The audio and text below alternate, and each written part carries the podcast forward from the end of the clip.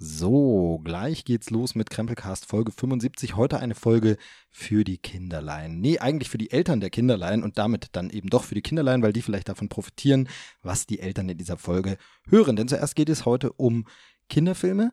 Da habe ich mir einen Experten in die Sendung eingeladen, mit dem ich da ausführlich in alle möglichen Richtungen äh, diskutieren, sprechen und äh, das Thema beleuchten werde. Da könnt ihr euch schon mal drauf freuen. Und dann gehen wir in die Welt des Spielzeugs. Am Ende der Sendung gibt es eine große Spielzeugvorstellung und ein großes Gewinnspiel. Ihr könnt äh, wirklich fette Pakete gewinnen, drei Stück, ähm, unterstützt von Playmobil. Ja, diese Folge wurde quasi realisiert, unterstützt durch Produktplatzierungen, wie man korrekterweise sagt. Also quasi Werbung, aber äh, eine ganz feine Sache. Dazu später noch ein bisschen mehr. Ähm, könnt ihr dann eben gewinnen. Jetzt geht's erstmal los. Viel Spaß bei Krempelcast 75.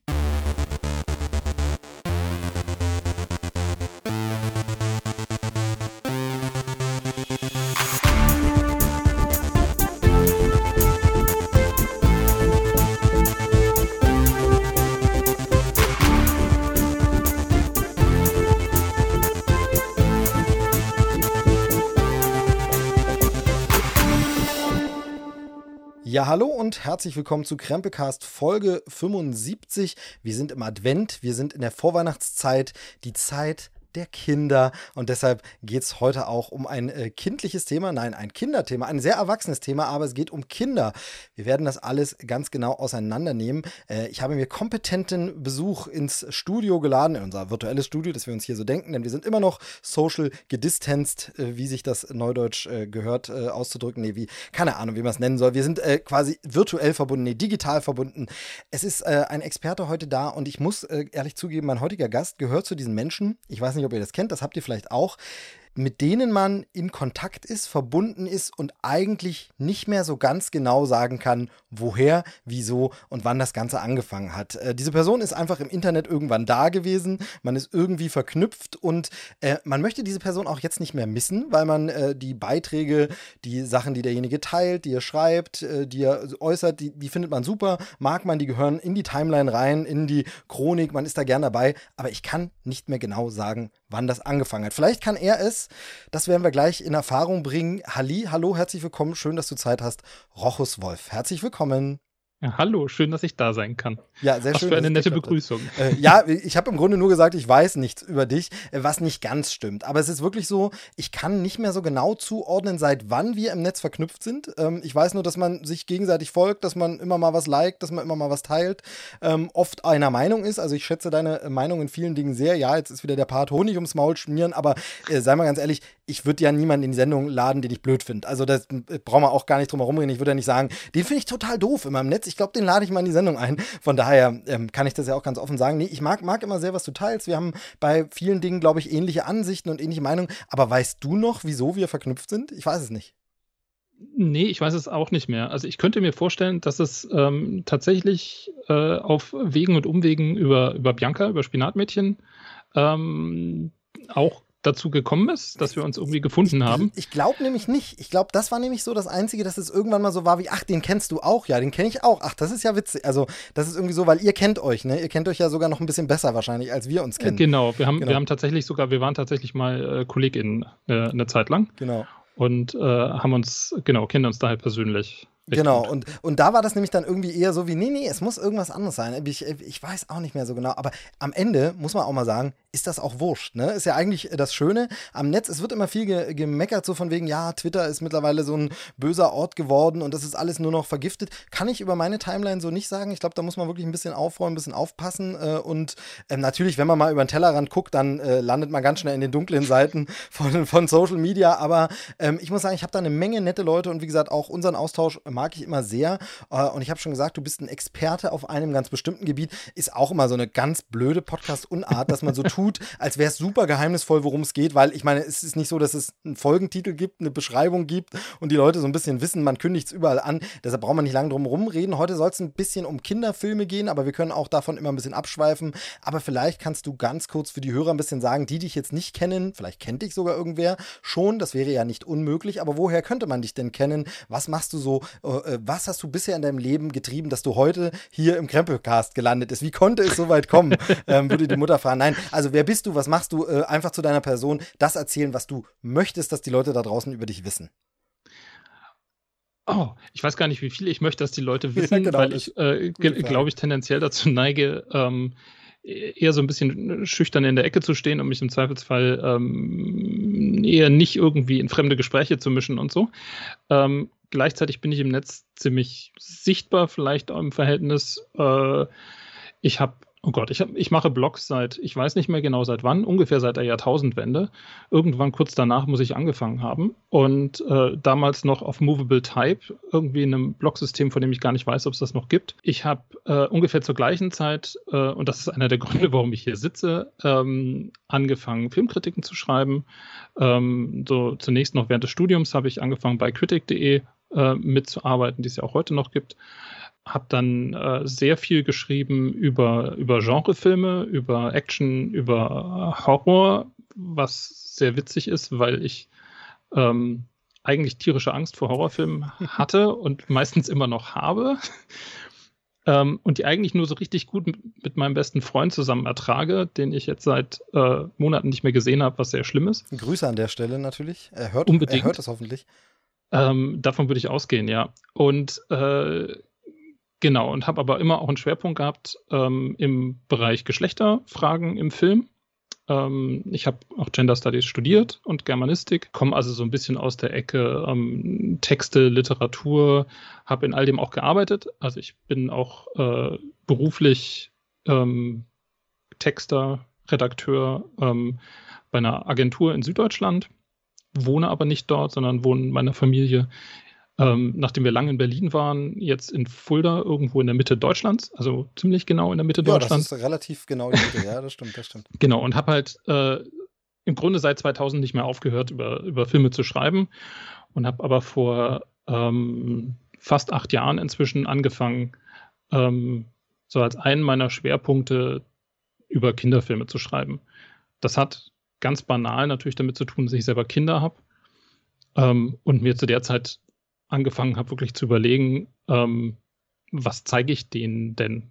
So, also die waren dann so langsam in dem Alter, wo man auch mal längere Filme gucken konnte.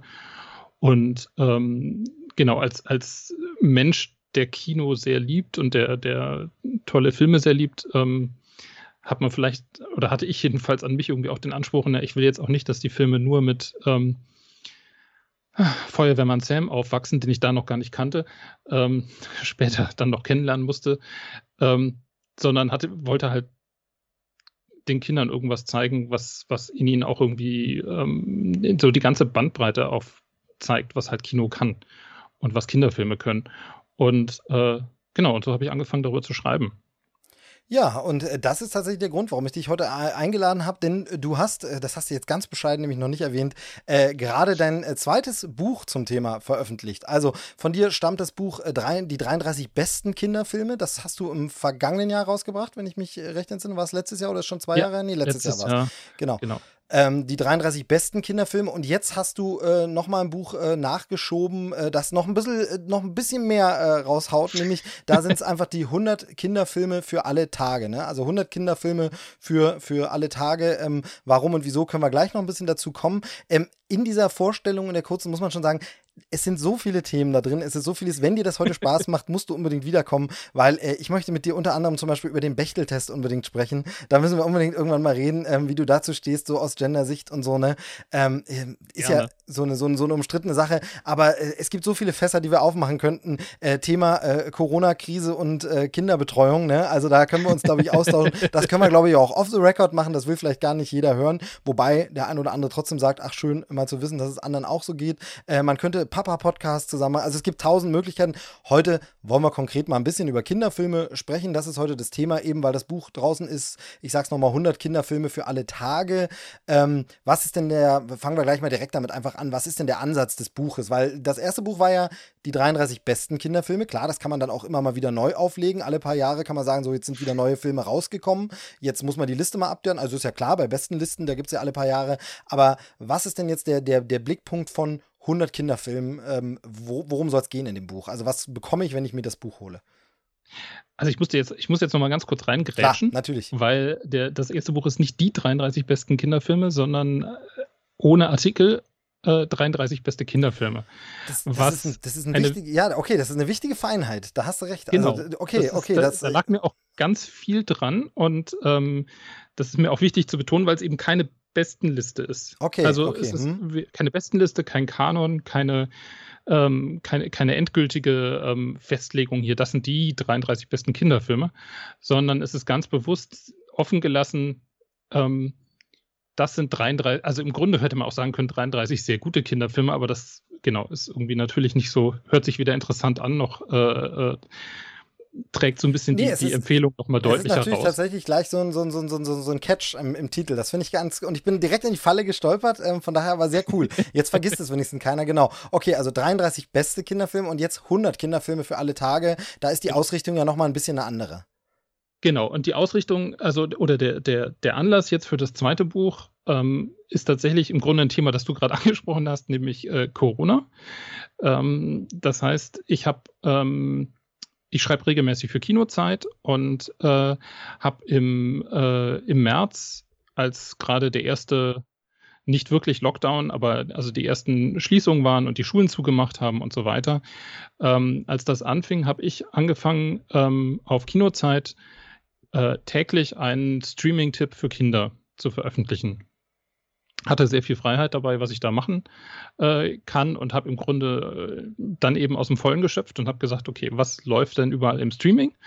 Und habe versucht, jede Woche so einen Mix an Filmen, an neuen und alten Filmen, an, äh, äh an, an großer Filmkunst und an äh, einfach flotter Unterhaltung und so, das alles zusammenzubringen. Und ähm, genau, und habe das äh, etwas über drei Monate gemacht ähm, bis kurz vor den Sommerferien im Juni und ähm, habe punktgenau mit, dem, mit der hundertsten Empfehlung aufgehört. Ähm, war danach auch erstmal ziemlich erschöpft. Also ich, das war tatsächlich auch eine, schon relativ anstrengend, da jeden Tag ähm, einen, auch wenn es auch kurze Texte sind, jeden Tag einen Text halt irgendwie zu, zu bringen. Und diese Texte sind halt jetzt in diesem Buch zusammengetragen, sind nochmal neu sortiert so dass, also nicht nach den Wochen sortiert, sondern sind sortiert das ähm, nach Altersstufen, damit man irgendwie ähm, genau das so ein bisschen mehr als Nachschlagewerk nutzen kann, weil das vorher, also auf Kinozeit war es halt wirklich so, jeden Tag gibt es ein, gibt's einen Vorschlag, gibt es im Grunde eine, also weil das ist eben, da habe ich dann ganz bewusst gesagt, das sind jetzt nicht die aller, allerbesten Kinderfilme oder so, das ist gar nicht der Anspruch, sondern der Anspruch ist, jeden Tag einen Vorschlag zu machen, was könnte man gucken. Und ähm, genau, und jetzt haben wir 100 Vorschläge versammelt. Ähm, alle gibt es auf einen oder mehreren Streamingdiensten sofort verfügbar. Und ähm, die Idee ist eben tatsächlich zu sagen, hier, guck in dem Buch nach, dein Kind ist so und so alt, liest dir die Kurzbeschreibung durch, die drin steht. Und äh, wenn dir das gefällt, dann wäre das vielleicht was. Genau, aber also, bei den Altersstufen hast du, glaube ich, auch nicht ganz so streng jetzt nur diese FSK-Regeln genommen. Ne? Du hast dann schon ein bisschen auch die Erfahrung einspielen lassen, selber zu wissen, was man Kindern zumuten kann, vielleicht. Genau, also die, die FSK äh, ste stehen auch drin, die Freigaben, aber ich habe ähm, genau mich nicht streng, ganz streng danach gerichtet, äh, ähm, orientiert, sondern versucht es feiner aufzugliedern. Also da wirklich eine, eine Altersempfehlung halt für ab äh, fünf Jahren, ab sechs Jahren, ab sieben Jahren, ab acht Jahren äh, zu machen.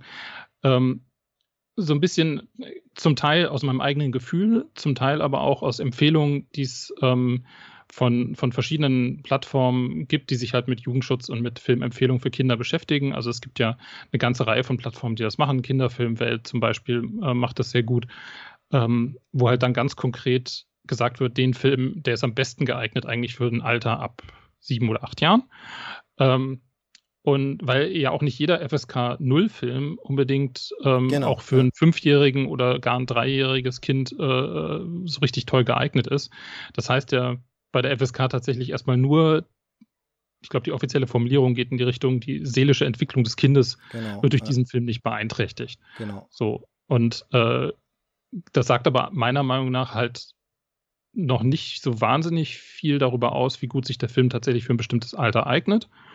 Und ähm, ich muss auch sagen, dass ich inzwischen mehr und mehr feststelle, gerade wenn man ältere Filme anguckt, die ähm, keine neue FSK-Freigabe bekommen haben, dann fragt man sich manchmal schon, warum ist der jetzt ab 12? Also das, da sehe ich jetzt, also das, das sind zum Teil Sachen, da, da kommen dann halt ich weiß es nicht. Also vielleicht, weil dann außereheliche Beziehungen irgendwie so auftauchen. Ja, ja genau, halt, genau. So äh, Wertvorstellungen oder so, die man, ja, ja.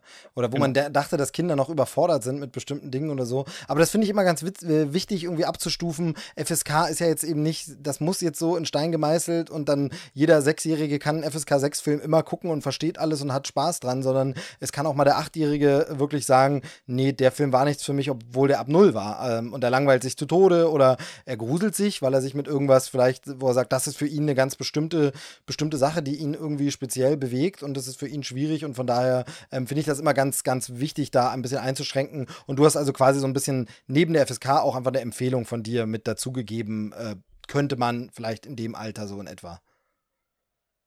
Genau, und im, im Grunde ist, ist meine Empfehlung aber natürlich noch mehr, ähm, wenn man die Zeit hat und die Gelegenheit hat und die Möglichkeit hat, sich den Film halt selber vorher mal anzugucken. Und ähm, weil, weil es wirklich so ist, dass Kinder völlig unterschiedlich ticken. Also es gibt Kinder, die sind ähm, mit acht Jahren, haben die überhaupt kein Problem, sich ähm, gruselige, gruselige Sequenzen, äh, also jetzt nicht blutigen Horror, aber halt so gruselige Momente irgendwie anzusehen. Ja. Und es gibt Kinder, die können danach nächtelang nicht schlafen. Und ähm, ob das eigene Kind in die eine oder in die andere Kategorie fällt oder irgendwo dazwischen ist, das kann man nur beurteilen, wenn man sich sein eigenes Kind halt irgendwie anguckt. Da kann man auch nur so ähm, vorsichtige Empfehlungen geben. Genau, aber Hand aufs Herz, guckst du alle Filme vorher oder gehst du auch mittlerweile so bisschen, bisschen äh, sag ich mal, riskanter rein und sagst, ach komm, gucke ich mit, Kind, wird schon, wird schon klappen. Und ähm, vielleicht dann gleich so Doppelfrage, kannst du dich an den letzten Moment erinnern, wo du gesagt hast, Mist, hätte ich den mal lieber vorher, wenn ich das gewusst hätte, das hätte ich mal lieber nicht. Ah, verdammt. Also meine Kinder sind nicht mehr ganz so klein. Deswegen ist das, ähm, ist das nicht mehr so ein großes Thema. Also jetzt taucht es tatsächlich bei, ähm, bei Filmen auf, die halt schon FSK 12 sind und wo es dann so ein bisschen darum geht, ähm, wie gruselig ist das? Ähm, und wir haben halt fürs, fürs, fürs jüngere Kind ähm, im Grunde ein bisschen die Regel, ja, Augen zu Ohren zu halten, wenn es so richtig schlimm wird. Und dann geht das in den vielen Fällen. Ähm, genau, wir hatten tatsächlich ähm, Jurassic Park geguckt und die Szene, die ich auch komplett vergessen hatte, in der ähm, der Arm von der Figur, von, die von Samuel L. Jackson gespielt wird. Mr. Oh, Mr. Arnold, ähm, sagt, genau. sagt Ellie Settler, sagt dann noch, oh, Mr. Arnold. Und es ist aber gar nicht Mr. Arnold, sondern nur ein Teil von ihm. Nur ein ja, Teil von ihm, genau. genau. Und das war so, ähm, genau, das, das, das war zu viel. Ähm, ich erinnere mich aber an andere Sachen, womit ich zum Teil auch nicht gerechnet hätte und, ähm, und so. Also ich war ähm, mit zwei Kindern, Grundschülern in, in, ähm, in dem zweiten Wiki-Film äh, als der, der, also in der Presseverführung, glaube ich, damals, da konnte man Kinder mitnehmen. Und ähm, wir mussten nach fünf Minuten gehen. Weil okay. da am Anfang so, da ist, der beginnt mit so einer Entführungsszene, es ist Nacht, dunkel, gewittert äh, und Vicky wird irgendwie entführt und in so einem Waggon gesperrt und ich hatte äh, zwei, zwei heulende Kinder neben mir und mussten dann erstmal, ähm, es war am Potsdamer Platz in Berlin damals und ähm, genau, wir mussten dann erstmal ein Eis essen gehen. Ja, ja, um, also äh, irgendwie wieder klar zu kriegen. Genau, äh, also das, das, das, das teile ich so ein bisschen, äh, bei uns zum Beispiel Jurassic Park gar kein Problem, also war überhaupt unproblematisch, also war so ein bisschen wie, oh, schockig, äh, spannend, war vor allem spannend, aber war überhaupt kein Problem, gab auch keine Albträume und nichts, aber letztens dann äh, der diesjährige Disney-Weihnachtswerbespot, sitzt das Kind plötzlich heulend auf dem Sofa, ne? weil es einfach so emotional war, dass einfach davon überwältigt und das war dann too much einfach, es war einfach, ähm, von daher, das ist wirklich bei, bei, bei jedem ein bisschen anders, muss man ein bisschen so erfühlen und erkennen, ähm, ähm, aber äh, jetzt will ich, wenn ich, wenn ich dich als Experten hier habe, muss ich jetzt, ja, das Buch äh, nimmt nicht diese Richtung, aber was macht denn einen guten Kinderfilm aus? Wann ist denn ein Kinderfilm gut und wann ist es denn einer, wo du eher sagst, ne, ganz ehrlich, aber das, ähm, du sagst ja, das Zitat ist ja von dir, die, die, das Leben ist oder die Kindheit ist zu kurz für schlechte äh, Filme, ne? Ähm, äh, von daher, was macht denn einen guten Kinderfilm aus? Ich habe natürlich da jetzt nicht so die, ähm, die, die Antwort, vielleicht sollte ich da mal für, für solche Gespräche irgendwie mal so eine Antwort in zwei Sätzen irgendwie mir zurechtlegen. Ähm, aber so einfach ist es ja nicht, weil genauso ähm, könnte ich quasi zurückfragen, was macht denn für dich einen guten Film aus? Ähm, ganz generell, da gibt es wahrscheinlich auch keine so ganz einfachen Antworten, weil es ja auch viele unterschiedliche Kriterien gibt und viele unterschiedliche Sachen, die man sich vielleicht überlegen würde. Und das ist aber eigentlich die Basis dafür, ähm, wie ich über Film, Kinderfilm nachdenken möchte. Nämlich ähm, in zu sehen, wie ich auch andere Filme bewerten würde. Also eben nicht nur darauf zu gucken, ist das jetzt witzig für Kinder, freuen die sich dabei oder sonst irgendwie oder sind die für zwei Stunden gut äh, vorm Fernseher geparkt, sondern ähm, ich hätte, erwarte von dem Kinderfilm, dass er ähm, also von einem guten Kinderfilm, einem richtig guten Kinderfilm, dass er noch irgendwas anderes macht, dass er überzeugende Figuren hat, dass er eine spannende Entwicklung hat, dass er wirklich lustig ist, vielleicht, dass man was lernt übers Leben, ähm, aber er muss, also um Gottes Willen bitte nicht so missverstehen, ähm, es muss irgendwie pädagogisch wertvoll sein oder so, das, das eher gar nicht, weil alle Filme, die das sich quasi auf die Fahnen schreiben, meistens irgendwie ganz furchtbar enden, ähm, sondern wirklich eher ähm, genau, was, was auch macht auch einen guten Film aus. Habe ich, hab ich Figuren, denen ich das glaube, was passiert. Und ähm, bei einer Komödie sind das clevere Witze. Ist das wirklich ähm, ist das gut gemacht? Ist das irgendwie, sind das, sind das Ideen, auf die man nicht sofort kommt? Ähm, bei einem Animationsfilm ist das mehr als nur Rumgebrülle und Actionsequenzen, sondern ähm, gibt es da Momente von Innehalten, von Schönheit? Gibt es da, äh, sehen die Figuren lebendig aus, überzeugend aus und so weiter? Also es, es gibt quasi einen ganzen Stapel von Kriterien, die man irgendwie darauf anwenden mhm. kann und die ähm, natürlich auch abhängig sind davon, von wann der Film ist wofür der gemacht worden ist. Also die, die, ähm, ich fand es sehr schön, was Frederik Jäger, der, der Critic.de mitgegründet hat, ähm, so ein bisschen als Maxime da ausgegeben hat am Anfang. Das war so ein bisschen die Idee, ähm, jedem Film quasi von, von eine eigene Chance zu geben von dem, wo er herkommt. Also, da, dass er ihn auf der Basis dessen zu bewerten, äh, wo er herkommt und was er will. Und zu schauen, ähm, kann er das, erfüllt er das und ist das irgendwie interessant. Und deswegen ist, ähm, genau, für mich Captain Underpants großartiges Kino. Ähm, genauso aber, beziehungsweise auf ganz andere Art, zum Beispiel Romis Salon, der, der in diesem Jahr ähm, leider ziemlich unterging wegen der Kinoschließung, ähm, der aber halt natürlich was völlig anderes macht, der zwar auch ein paar witzige, also Romis Salon ist so ein Drama, wo es auch um eine, um eine ähm, alte Dame geht, die ähm, die Alzheimer hat und äh, immer mehr vergisst und, und Beziehung zu ihrer, zu ihrer Enkelin. Ähm, völlig anders als Honig im Kopf, weil nämlich überhaupt nicht kitschig mhm. und nicht irgendwie in, in äh, Schmalz gebadet, sondern wirklich ein ernstes, komplexes Drama, aber eben auch witzig und auf Augenhöhe des Kindes und so weiter und so fort. Und ähm, Captain Underpants, ähm, ja, ist ein Animationsfilm über einen Superhelden, der nur eine Unterhose anhat. Und noch ein Cape. Genau. Die, ähm, die, Hörer können es ja nicht sehen, aber wir äh, sehen uns ja gerade und es hängt bei dir tatsächlich im Hintergrund ein Poster von Captain Underpants, ähm, den ich übrigens auch sehr witzig finde. Ähm, genau, ja, äh, ist eine ganz andere Art, ja. Genau, und ich finde halt, ich finde halt beides auf seine Art, also beides hat seine Berechtigung, genauso wie wir ja auch für uns als Erwachsene witzige Filme und, und ernste Filme äh, gucken und so. Und ich glaube, dass ich eben entscheidend finde, dass es halt ähm, diese ganze Bandbreite gibt und an jedem Punkt der Bandbreite gibt es großartige Filme und furchtbare Filme. Ja, genau. So, so und das ist für mich, also Genau, so, das ist, ich drücke mich jetzt ein bisschen um eine finale Antwort. Ja, nee, nee, klar, aber, aber das ist ja auch, ist ja auch so ein bisschen äh, ergebnisoffen, um mal dieses doofe Wort zu sagen, aber das ist ja auch wirklich so ein bisschen, ähm, was ich immer finde, was für mich für, für, für einen Kinderfilm immer wichtig ist, wenn er, wenn, wenn er nicht Kinderfilm schreit. Also ich hatte immer so das Gefühl, wenn, wenn er seine Zuschauer ein bisschen ernster nimmt und du ihn eben auch als Erwachsener durchaus noch gucken kannst und nicht das Gefühl hast, ja, hier ist jetzt alles runtergeschraubt für Kinder, weil die Kinder verstehen das ja eh nicht. Deshalb müssen wir das ein bisschen, müssen wir ein bisschen runterstumpfen kaufen. Und äh, das finde ich immer so ein bisschen, sondern und vor allem, ähm, wie du es gerade auch schon gesagt hast, wenn es auch im Kinderfilm nochmal erkennbare Genres gibt. Also wenn quasi nicht Kinderfilm das Genre ist, sondern das Genre ist dann, das ist ein Kinder-Science-Fiction-Film, das ist ein Kinder-Abenteuerfilm, das ist ein Kinderdrama, das ist ein Kinder-Animationskomödie, sondern also, dass wir diese Genres auch noch wiedererkennen und nicht einfach nur dieses Label Kinderfilm oder äh, was hältst du von dem Label immer Familienfilm? Familienunterhaltung, was sagst du dazu? Das finde ich auch immer komisch, oder? Äh, wer keine Familie hat, wer allein ist, darf den nicht gucken, oder? Ja, ich habe zum, zum Familienfilm, zum Begriff Familienfilm habe ich echt ein sehr ambivalentes Verhältnis, weil einerseits ähm, finde ich, das passt tatsächlich ganz gut auf, ähm, auf Filme wie zum Beispiel die, die meisten Pixar-Filme. So sind mhm. äh, das, was ich in, in, in, einem sehr positiven Sinne eigentlich unter Familienfilm verstehen würde. Also, das ist halt so eine, eine sehr inklusive Vorstellung, was für wen das halt ansprechen soll. Und ähm, sprich, das soll halt die ganze Familie halt wirklich von der, von der Großmutter bis zum Enkelkind so ungefähr irgendwie mit, mit einbeziehen. Ähm, das kann funktionieren. Bei Pixar funktioniert das in den guten Filmen gut, in den anderen, naja, ist es aber halt so, wie es halt bei dann generell ist. Ähm, es gibt aber eben auch den Begriff des, und das ist ein Begriff, den es halt vor allem aus den, der vor allem aus den USA kommt, des Family Films.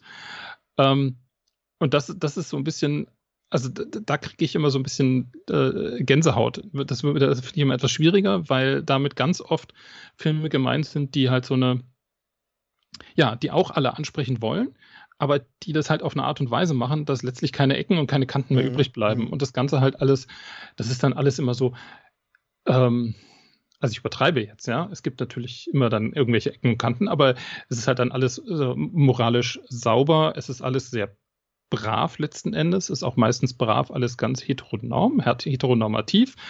Äh, heterosexuelle Familien, äh, äh, die, die wieder zusammenfinden, die ähm, alle Konflikte letztlich irgendwie dann doch lösen, obwohl dann irgendwas passiert ist und so. Und das ist mir alles ein bisschen zu, zu, zu weich, ein bisschen zu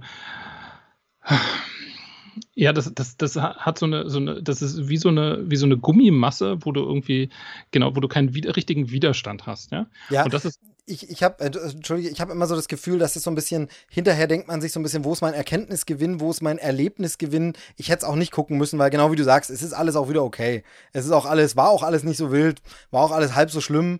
Äh, eigentlich ja, Heldenreise brauchen wir nicht, das war alles nett, alles wieder wie vorher, ist schon gut. Ähm, bisschen, bisschen viel Lärm um nichts, ne? So ein bisschen dieses, äh, glaube ich, äh, glaube ich zu verstehen, was du meinst.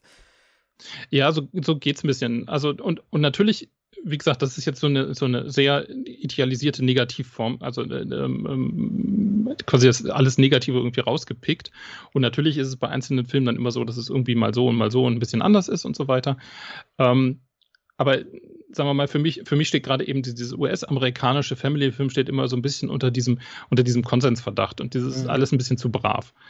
Ähm, und ein bisschen zu brav orientiert, vor allem an den, an den, an den gesellschaftlichen äh, Mainstream-Normen. Ja. So, und ähm, das muss aber natürlich äh, für dem, was man als Familienfilm verstehen könnte, also wenn man den Begriff wendet und irgendwie eher positiv sieht, ähm, muss das ja gar nicht sein, sondern man kann ja durchaus, also ich finde, was, was du auch erwähnt hattest, was du angesprochen hattest, ich finde Filme großartig, wo halt die Kinder was rausziehen und die Erwachsenen ähm, den auch angucken können, weil sie auch was rausziehen. Und da ist zum Beispiel, also Romy Salon, den ich angesprochen hatte, ist halt da total großartig, weil halt die Erwachsenen ähm, eine andere Perspektive haben auf das, was passiert. Mhm. Und das ist aber nicht, wie du es bei vielen wirklichen, also bei, bei du, hast so Kinderfilme, wo halt dann für die Eltern irgendwelche Jokes eingebaut werden. Genau, die die Kinder nicht verstehen, wo das, die, die, die, die Erwachsenen können mal lachen, genau. aber da geht es nicht um diese erzählerische Ebene, wo ich sage, ja, aber die Geschichte nehme ich noch was anderes raus irgendwie. Genau. Genau, ja.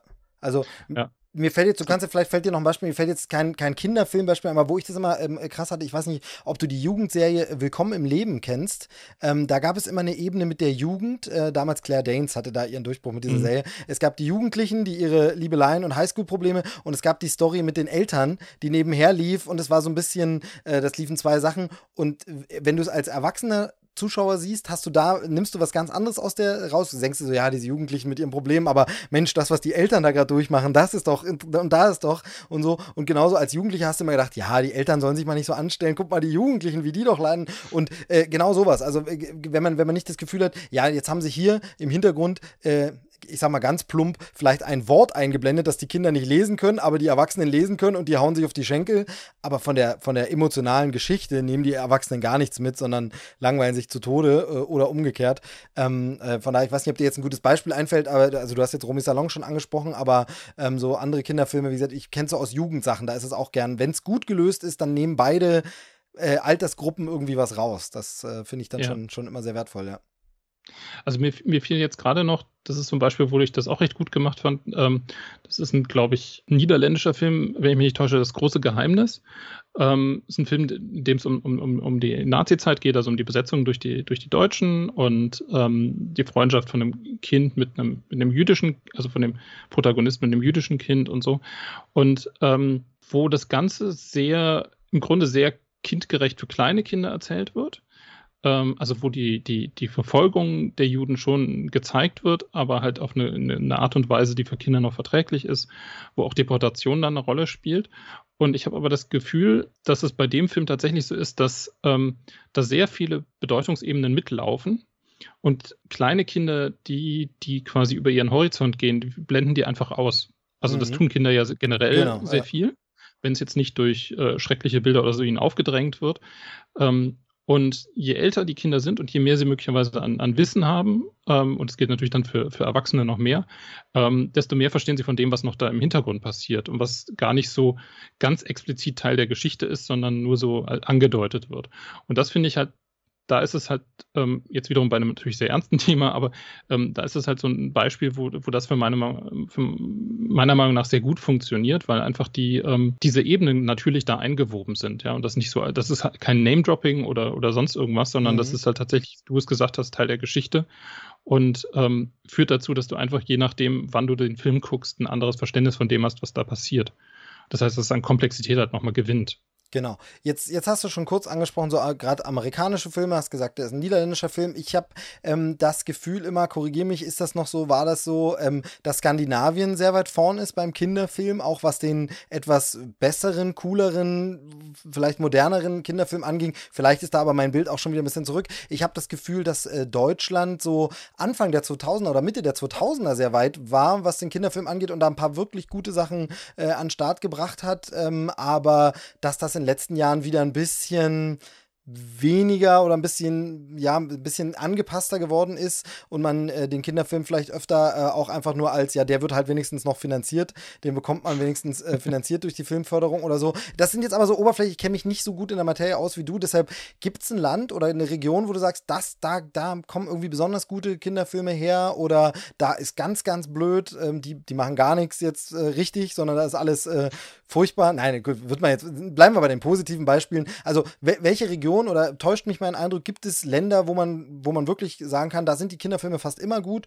und wo siehst du den deutschen Kinderfilm? Also, ich habe in den letzten Jahren eine ganze Menge toller Kinderfilme gesehen. Also, Skandinavien kommt immer wieder und Niederlande, aus den Niederlanden kommen total viele tolle Kinderfilme, richtig gute Kinderfilme. Ähm, aus Frankreich gibt es auch immer wieder welche. Ähm, die, tauch, die meisten tauchen leider in den deutschen Kinos gar nicht auf und in der Verwertung halt, also als DVDs selten. Ähm, das heißt, die meisten haben halt irgendwie mal einen kurzen Lauf über Festivals, wenn es gut läuft und so weiter. Ähm, man muss natürlich gleichzeitig vorsichtig sein. Also ich hatte auch so das Bild vom französischen Film ähm, immer, als dass es immer ganz toll ist und dass die französischen Filme also großartig sind. Und ähm, ich habe äh, das Glück gehabt, zweieinhalb Jahre in, in Paris leben zu dürfen und ähm, habe dabei festgestellt, dass ähm, dieser Eindruck auch dadurch entsteht, dass halt viele französische Filme es nie in deutsche Kinos schaffen. Sondern nur schon die Vorauswahl, also es kommt schon nur das Gute genau. zu uns. Ja, okay, okay. Und in Frankreich kommt natürlich hinzu, dass durch das, das spezifische System der, der, der, der Filmförderung, das sie halt dort haben, ähm, dass die halt einen wahnsinnigen Output an Filmen haben mhm. im Verhältnis auch nochmal zu Deutschland. Also rein mengenmäßig ist da halt wahnsinnig viel, aber da ist wirklich auch wahnsinnig viel Schrott dabei und also sehr, also platte Komödien und so ein Kram. Das ist, genau, die guckt aber in Deutschland praktisch niemand. Die kommen hier nie an, weil die auch so landesspezifisch sind zum Teil oder so, äh, also ja, halt irgendwie auf regionale Dinge Bezug nehmen und so, die halt nicht ankommen. Also Willkommen bei den Sties ist da eine totale Ausnahme. Über den kann man aber wiederum naja, auch geteilter Meinung sein, aber das ist gar nicht das Thema. Genau. Ähm, also ich glaube schon, dass, ähm, dass es viele europäische Länder gibt, also skandinavische nicht nur, sondern eben auch ähm, Frankreich, Niederlande, finde ich es auffällig, aber es ist inzwischen auch, ähm, kommen immer wieder spanische Filme, so ein paar, die dann gut sind und so. Ähm, plus aus, aus dem internationalen Raum gibt, da gibt es zum Teil halt auch tolle Sachen, die aber ähm, in Deutschland kaum gesehen werden, es sei denn, es sind halt die wirklichen Großproduktionen. Ich würde jetzt keine, keine Region sagen können, wo ich sage, ja, da sind die allerbesten Kinderfilme okay, okay. die ganze Zeit. Also das würde ich nicht sagen.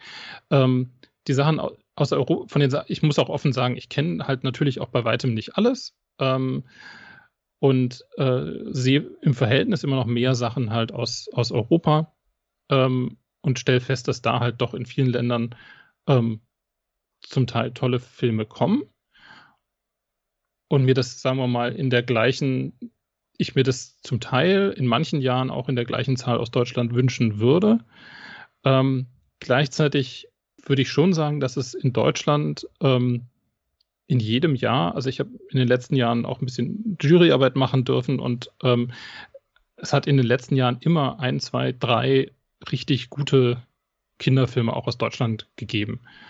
Ähm, also die, die ähm, leuchtendsten Beispiele sind irgendwie die Rico Oscar und Rico und Oscar Filme, ähm, die alle drei sehr gut waren. Also der, der erste und der dritte haben mir nochmal besonders gefallen.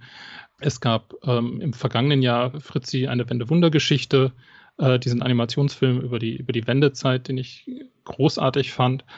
Ähm, so, und auf die gleiche Art und Weise gibt es halt dann doch immer, wie gesagt, ich würde sagen, zwischen eins und drei Filme, die ich richtig großartig finde und dann so eine kleine Handvoll, die wirklich ganz gut sind. Und ähm, es ist auch in Deutschland so, ähm, Kinderfilme sind mit die erfolgreichsten deutschen Filme, mhm. die es halt, die überhaupt ja. äh, auf den Markt kommen. Also die, ähm, ich glaube, im vergangenen Jahr war, war Jim Knopf, glaube ich, oder das im vergangenen oder im vorvergangenen Jahr äh, war Jim Knopf, glaube ich, sogar der erfolgreichste deutsche Film des Jahres. Ja, ich so. Und äh, unter den Top Ten der deutschen Filme eines Kinojahres sind in der Regel mindestens drei, eher fünf Kinderfilme. So, also da ist dann natürlich alles dabei, ja. Da ist dann Ostwind dabei, da ist dann äh, Bibi und Tina dabei, da ist dann äh, Jim Knopf dabei. Ähm, das ist nicht alles toll. Genau. Also, so aus meiner Sicht, ja, aber nee, ja. Ich, erfolgreich, ja. Ich, ich habe ich hab so viele Fragen an dich. Ich, ich, könnte, ich könnte jetzt schon, schon allein von diesem, von diesem Part schon wieder dich in so viele Richtungen fragen. Ähm, vielleicht ganz, zum Beispiel, Bibi und Tina, was sagst du denn dazu eigentlich? Also, ähm, also ich, ich habe letztens, letztens lief irgendwo, glaube ich, im Kika und, und, und äh, meine Tochter blieb irgendwie dran hängen und dann habe ich ein bisschen gesehen und ich musste ja sagen, manches fand ich gar nicht schlecht, zum Beispiel gerade auch super gut produzierte Songs und so, aber zum Beispiel, wenn ich sehe, dass dann ein Teil wirklich im, im, im Jahr, ich glaube, der ist aus diesem Jahr oder aus letztem Jahr, tatsächlich noch Mädchen gegen Jungs da, also das, das ist für mich dann schon so ein bisschen, das tat mir ein bisschen weh, äh, einfach. Ähm, das war so ein bisschen, äh, weiß ich nicht, ähm, obwohl es gut produziert war, ne? Das muss man auch sagen. Aber Bibi und Tina, weiß ich nicht, wie stehst du dazu? Ich finde Bibi und Tina sehr schwierig. Okay, gut. Einigen wir uns auf. Wie gesagt, wir müssen da gar nicht ins Zeigen, also, weil man könnte Haufenfässer aufmachen. Genau. Also vielleicht ganz kurz. Ich finde es schon zum Teil nicht uninteressant. Ich meine, ähm, Detlef Book traut sich damit wenigstens mal was. So, muss man sagen. Und ähm, die grelle Ästhetik, die er dem ja irgendwie gegeben hat, also mit diesen übergestrahlten Farben ja, und ja. Äh, der, der, der konsequent, dass das halt konsequent gesungen wird und das, und dass es irgendwie sich alles konsequent auch auf eine gewisse Art und Weise nicht ernst nimmt. Ähm, äh, das hat schon was und das ist auch nicht total verkehrt. Ähm, und ich finde auch, das Mädchen gegen Jungs ist schon auch so ein Ding, wo, wo, wo dann irgendwie diese ganze Geschlechtergeschichte schon irgendwie versucht wird, auch so ein bisschen auf die Schippe zu nehmen. Funktioniert aber nicht so richtig toll. Ja, also auch mein äh, Eindruck, ja. Und, und also ich habe, genau, mein, mein Hauptpunkt ist, glaube ich, es gibt da viele interessant, zum Teil interessante Ansätze, aber nichts ist zu Ende gedacht und nichts ist wirklich zu Ende gebracht. Und die Ästhetik, so, so schick gewollt und, und, und irgendwie auch interessant das ist, ist halt, also ähm, meine liebe Kollegin Anna Wollner, die du wahrscheinlich auch kennst, hat irgendwie beim ersten Bibi und Tina-Film so ein bisschen die Frage gestellt, warum liegt denn hier Stroh rum? ähm, also das, das ist so ein bisschen pornös. Ja, und das ja. ist echt schwierig in, mit Mädchen in dem Alter. Ja, so. ja, okay, also, genau. Ja. Ganz, ganz großes Fass. ja, genau. Wie gesagt, also man kann da ganz viel. Ich wollte dann nur mal deine Einschätzung. Und genauso muss ich ein anderes. Wir, wir müssen ein paar, ein paar so von diesen Elefanten aus dem Raum äh, äh, räumen, ja, wie man im Englischen sagt. ähm, so ein bisschen. Ich musste dich natürlich auch nach dem Maushaus unbedingt fragen. Ähm, du hast es vorhin schon ein bisschen angesprochen mit dem amerikanischen Film. Aber da hat man ja auch so den Eindruck, dass es irgendwie vielleicht nicht mehr ganz, aber dass es zumindest eine Zeit lang zwei Seiten so gab. Die einen, die gesagt haben, ja, Disney-Zeichentrickfilme, das ist es, nur das äh, müssen meine Kinder sehen. Äh, und die anderen, die gesagt haben, nein, das ist Teufelszeug. Ähm, bei uns im Haus lauf, laufen nur Arte und Dreisat und die Kinder spielen nur mit Holzspielzeug. Bei uns wird natürlich auch kein Zeichentrickfilm geguckt und schon gar nicht so ein US-amerikanischer Quatsch. Ähm, wo stehst du denn da äh, auf dieser Skala, sag ich mal? da begebe ich mich jetzt natürlich bei dir auf gefährliches Glatteis. Du, das, nö, also das ist ja hier vollkommen offen. Du entscheidest jetzt selbst, ob du hier nochmal irgendwann zu Gast sein darfst oder nicht. Nein, alles Spaß. Ähm, ich bin tatsächlich, das erzähle ich immer wieder ganz gern, weil das äh, wirklich, entschuldige ganz kurz diesen Seitenexkurs, aber ich finde das immer wieder schön, weil das so oft Leute so haben, dass sie so auch so Filmdiskussionen ja so persönlich nehmen und so, so, so äh, wahnsinnig dann angegangen sind, wenn man irgendwas kritisiert. Also jetzt rede ich noch gar nicht mal so, so extrem von Fanboy-Tum, da sind wir ja noch mal auf einem ganz anderen Level, aber auch so, so kleine Sachen, wenn jemand irgendwas mag und du hast dann was zu kritisieren, sagst, ja, aber guck mal genau hin, das ist schwierig. Oder, oder umgekehrt, die mögen was und du sagst, ja, aber mh, hm, ähm, und da bin ich tatsächlich so, ich bin mit ein paar Leuten sehr gut befreundet, die einen sehr, sehr anderen Filmgeschmack haben als ich. Und ich finde, das funktioniert sehr gut. Wenn man sich ja. einfach, einfach respektiert und die Punkte auch sehen kann, was bestimmte Leute an bestimmten Dingen mögen. Von daher habe ich da gar kein Problem. Du darfst ganz, ganz frei sprechen. Äh, bitte, nee, will ich ja auch. Ähm, und äh, äh, gerade, ähm, also beim, beim, beim Thema Disney sind mir manche der Sachen auch sicherlich bewusst. Und ich mache das ja in dieser Sendung, wenn ich jemanden zu Gast habe, auch ganz gern so, dass ich extra ein bisschen fies frage. Deshalb, ähm, komm, Disney-Filme sind schon toll, oder? Ariel und, und Belle und Elsa und wie sie alle heißen, die sind doch alle ganz, ganz toll. Mit, mit, dem, mit dem ersten Beispiel gleich ganz, ganz tief. Genau, nee, äh, wie gesagt, äh, vielleicht mal einfach da kurz so ein bisschen, bisschen deine, deine Einschätzung. Wie, wie stehst du zum, zum Disney-Klassiker? Also ich habe keine konsistente Meinung zum Disney-Klassiker an sich. Mhm. Ähm, ich habe also genau, ich nehme mal ein paar Beispiele und wir, wir mach mal quasi in, in, in, in, aufsteigender Wertschätzung. Ähm, ich finde Ariel unerträglich.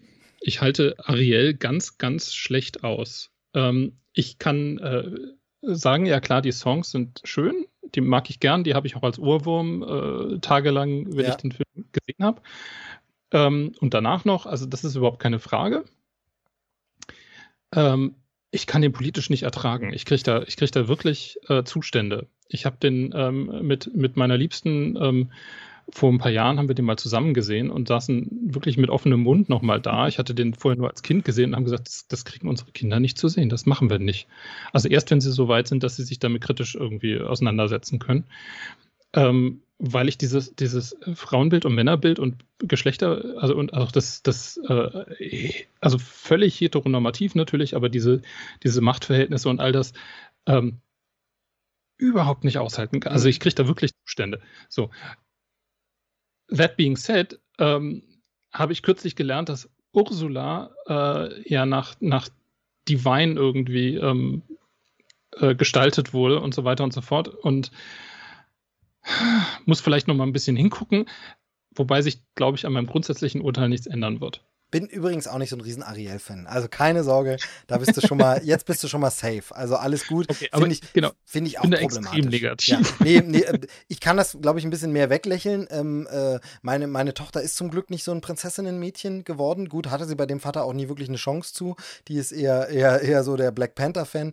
Äh, von daher, ähm, nein, aber äh, ich, ich verstehe das, ich kann das ein bisschen mehr weggucken, verstehe es aber komplett. Ich finde, die Aussagen und Sachen sind da so bedenklich teilweise und so schwierig. Ähm, und äh, aus der Zeit, so sehr aus der Zeit gefallen, dass man manchmal erschrocken ist, dass der gar nicht so alt ist. Also der ist ja, ja. immerhin schon aus den 90ern und man denkt, wenn man es guckt, okay, das ist noch ein bisschen, mal abgesehen davon, dass er natürlich das bitter, süß, herzzerbrechende Ende der Originalgeschichte natürlich zunichte macht. Aber ähm, genau. Ja, okay. Was haben wir noch so beim Disney-Repertoire, wo, wo du dich aufregst? Und vielleicht, vielleicht dann, also vielleicht noch einen, wo du dich aufregst und ansonsten gern aber auch einen, wo du sagst, und da haben, da haben sie es mal richtig gemacht.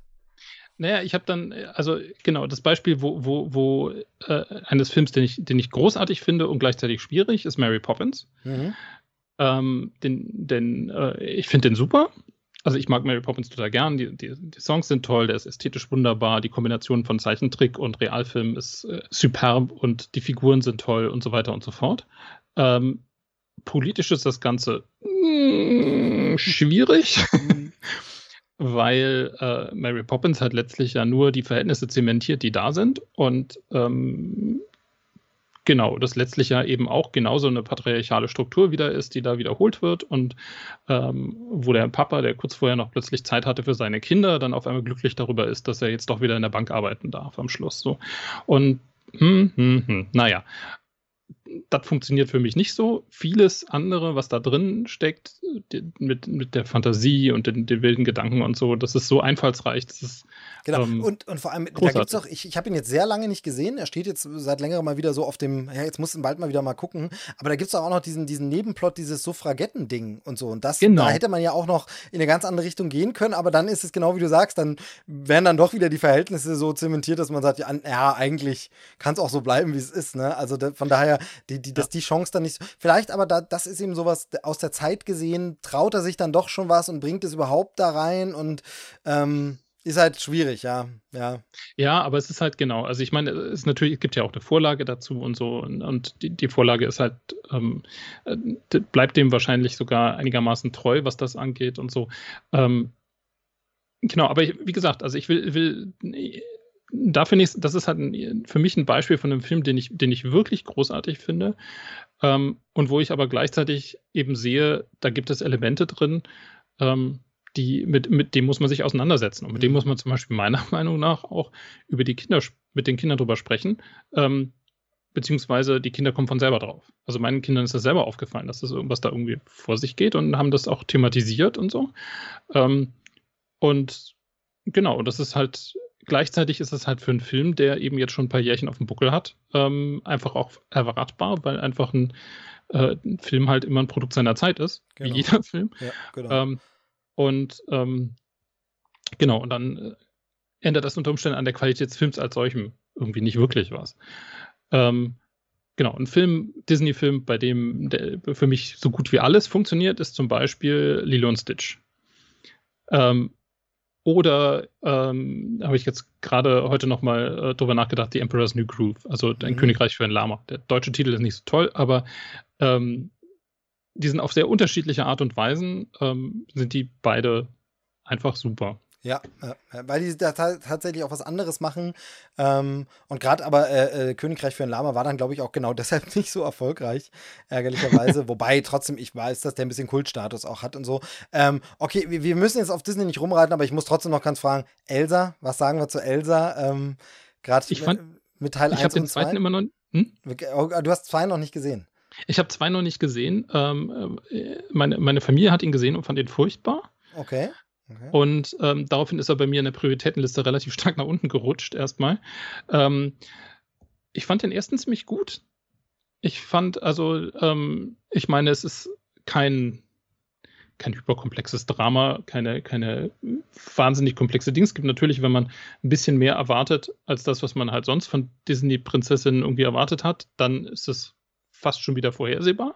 Aber das war an dem Zeitpunkt, als, die, als, als der erste rauskam, ähm, war das noch relativ neu und der, der Dreh ähm, halt die Beziehung zwischen den beiden Schwestern ins Zentrum zu rücken und keine romantische Beziehung genau.